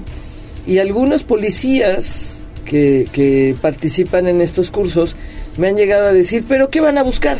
Porque en la mente social se cree que en una violación o que en un abuso sexual se van a buscar cosas biológicas, es decir, rastros, indicios de los Algún cuerpos fluido, ¿no? fluidos, este pelos, porque bueno, Ex- ese es el- término técnico. Y no es así, ¿no? No es así. ¿Qué es lo que se busca después de 20 años, de 10 años, de un año incluso? Se busca la huella psicológica. ¿Por qué la huella psicológica? Y esto está establecido también como una técnica forense. Es Claro, decir, hay un claro. protocolo de Estambul que se aplica sobre todo para casos de tortura, en donde ya las víctimas hoy lo toman para otros casos, también la ley lo permite, en donde se busca la huella psicológica y es una realidad que se encuentra. Por ejemplo, en un abuso sexual infantil o en una violación. Si en el caso de una violación o abuso sexual hacia una adolescente queda embarazada por esta violación, claro que le cambia la vida y eso es lo que vamos a encontrar en la huella, aparte del hijo, la hija que tenga, que le cambia el futuro por completo, que le cambia todo el contexto. No solo eso, eso sería un indicio biológico, vamos a llamar así indicio al hijo o a la hija, ¿no? Pero toda la vida de esa mujer va a cambiar. Eh, la agresión, si no es un embarazo, a lo mejor dejó la escuela porque es una agresión. Muchas veces la mente social piensa que una violación, ay bueno, pues fue una relación sexual este con violencia. Y le damos una categoría muy baja, no, una violación cambia la vida por completo de esta mujer. Porque es una agresión, es una agresión, no es una relación sexual solo forzada, es un ataque, es un ataque a la libertad sexual de esta mujer, a toda su vida privada. Entonces, evidentemente le cambia la vida y eso es lo que se encuentra cuando se hacen los peritajes adecuados. Y tocó un tema bien importante, Avi, el tema de la capacitación, ¿no? Que Claro. ahorita, bueno, re- refiriéndonos al tema de la violación, pero en cuanto a feminicidios, no la hay, Avi. Y a veces la fiscalía misma cataloga el tema de un feminicidio como un homicidio doloso y entonces eso dificulta que se castigue como tal, ¿no? Estoy viendo una lista, el Estado de México, Nuevo León, Ciudad de México y Veracruz encabezaron este delito Es en correcto. 2023. Es correcto. Y Puebla puede no estar en esos primeros top ten, Ujú. pero sí hay un índice elevado, ¿no? Los feminicidios que llevamos. Y tienes toda la razón, Ale. No sabemos si por cuestiones de imagen gubernamental este, no se tipifiquen como feminicidios o porque de verdad le falta mucha capacitación a- al personal de, de fiscalía, ¿no? Pero de repente si no se cumplen los tres eh, requisitos que tiene el tipo penal, ya no lo tipifican como tal cuando en realidad sabemos que el 90% de los feminicidios son cometidos por personas que tenían algún tipo de vínculo con la víctima, es decir, vecinos. Tenemos el caso de la chica de la Ibero, recuerdan, de San José Vista Hermosa, que era su vecino el agresor, ¿no? Y ni siquiera tenían un vínculo como vecinos. Pero él hizo toda una idea en su mente y no está enfermo ni tiene ningún padecimiento psiquiátrico. Hizo una idea en su mente de que podían llegar a ser novios, ¿no? Esta es la construcción tan equivocada que tienen algunos hombres desafortunadamente. El que desconozcan que hay todo este tipo de agresiones, que ya no prescriben los delitos sexuales, que el feminicidio es un, uno de los delitos más graves y más sancionados actualmente, no los va a eximir el día que desafortunadamente se van involucrados en esto. Es importante que los hombres se informen en temas de pensión alimenticia, en temas de divorcio, en temas, en todos esos temas ya son atravesados por las leyes de protección hacia las mujeres. Muy bien. Avi Weiss, pues muchísimas gracias. Siempre interesante tu colaboración Gracias. y nos vemos por aquí el próximo martes. Gracias. Adiós. Adiós. Vámonos a la pausa. Vamos a la pausa y regresamos con más. Vamos a un corte comercial y regresamos en menos de lo que canta un gallo. Conoce nuestros museos, su oferta cultural y espectáculos internacionales. Ven y visita Puebla. Con Immersive Disney Animation, la exhibición mundial, te trasladarás a la infancia y vivirás la magia de tus películas favoritas. En el Museo Internacional del Barroco, visita la exposición Hecho en México, con obras de Frida Kahlo, Diego Rivera, Leonora Carrington, Remedios Varo y Francisco Toledo. Puebla, Patrimonio, Historia y Cultura. Gobierno de Puebla. Gobierno presente. Misión cumplida. Convertimos a la CFE en exportadora mundial de gas. Con alianzas comerciales estratégicas generamos grandes beneficios económicos para México. Desarrollamos gasoductos marinos en Yucatán y en las costas de Altamira, Tamaulipas para la distribución y exportación de gas natural a los mercados internacionales. Misión cumplida. Somos CFE. Somos más que energía. Gobierno de México. Esta es la magnífica, la patrona de la radio.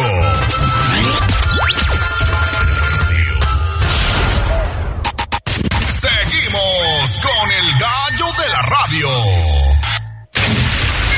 Sitio web, tribunanoticias.mx.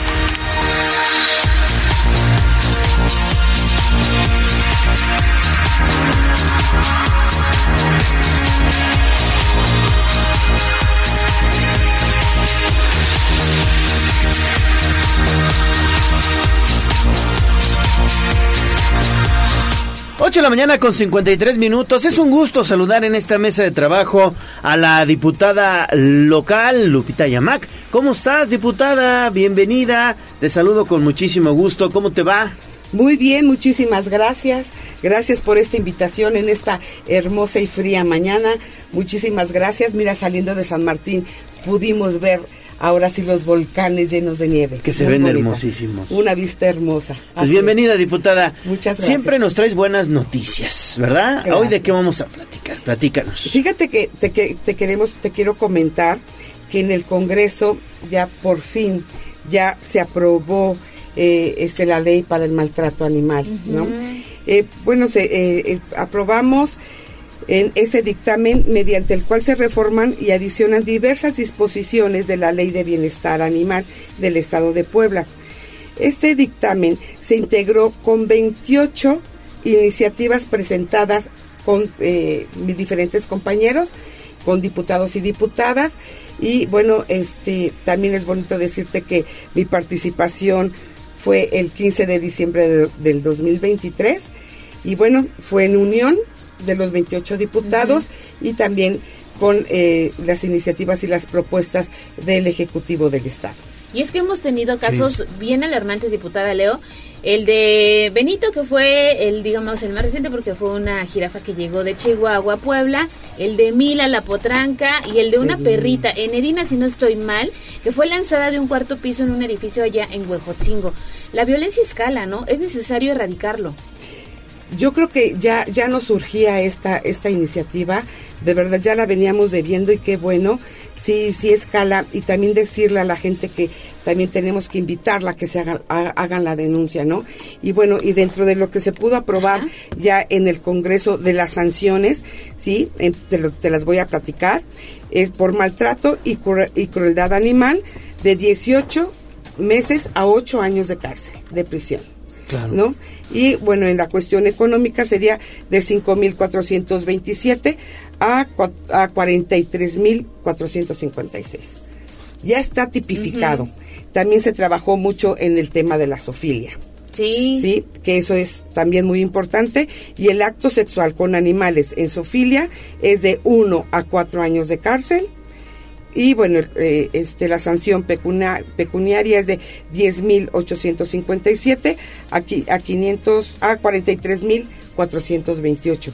También la extorsión utilizada en animales de compañía, participación de peleas, robo de animales, todo eso ya está ya está en la ley, ya está tipificado, quiere decir que ya va a tener un castigo.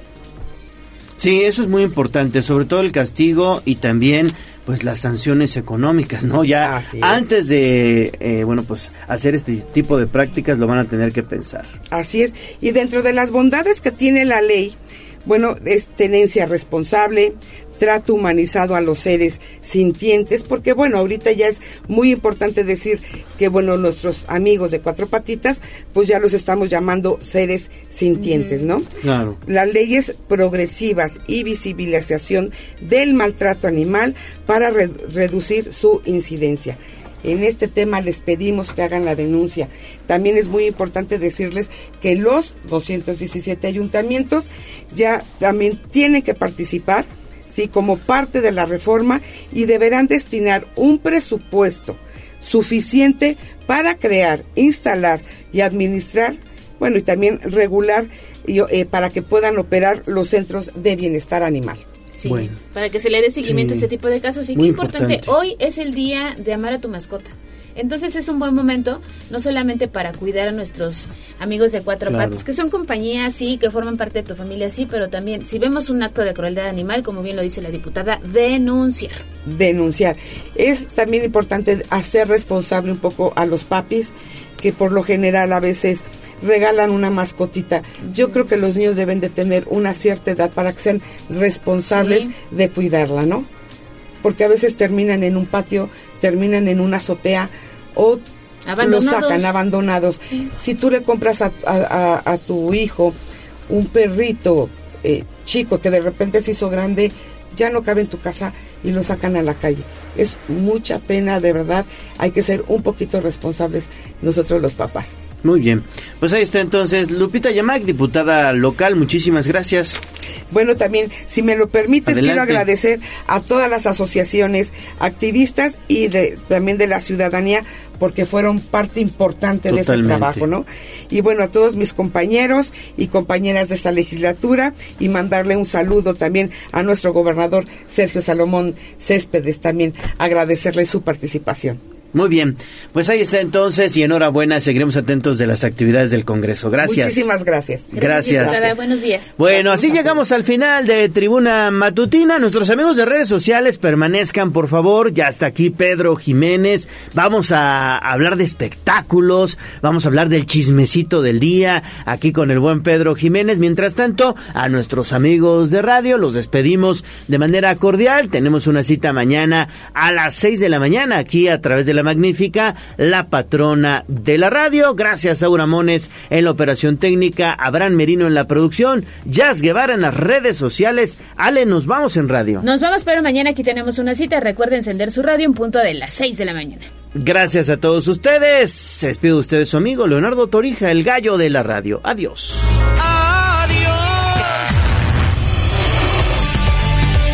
Aquí terminamos Tribuna Matutina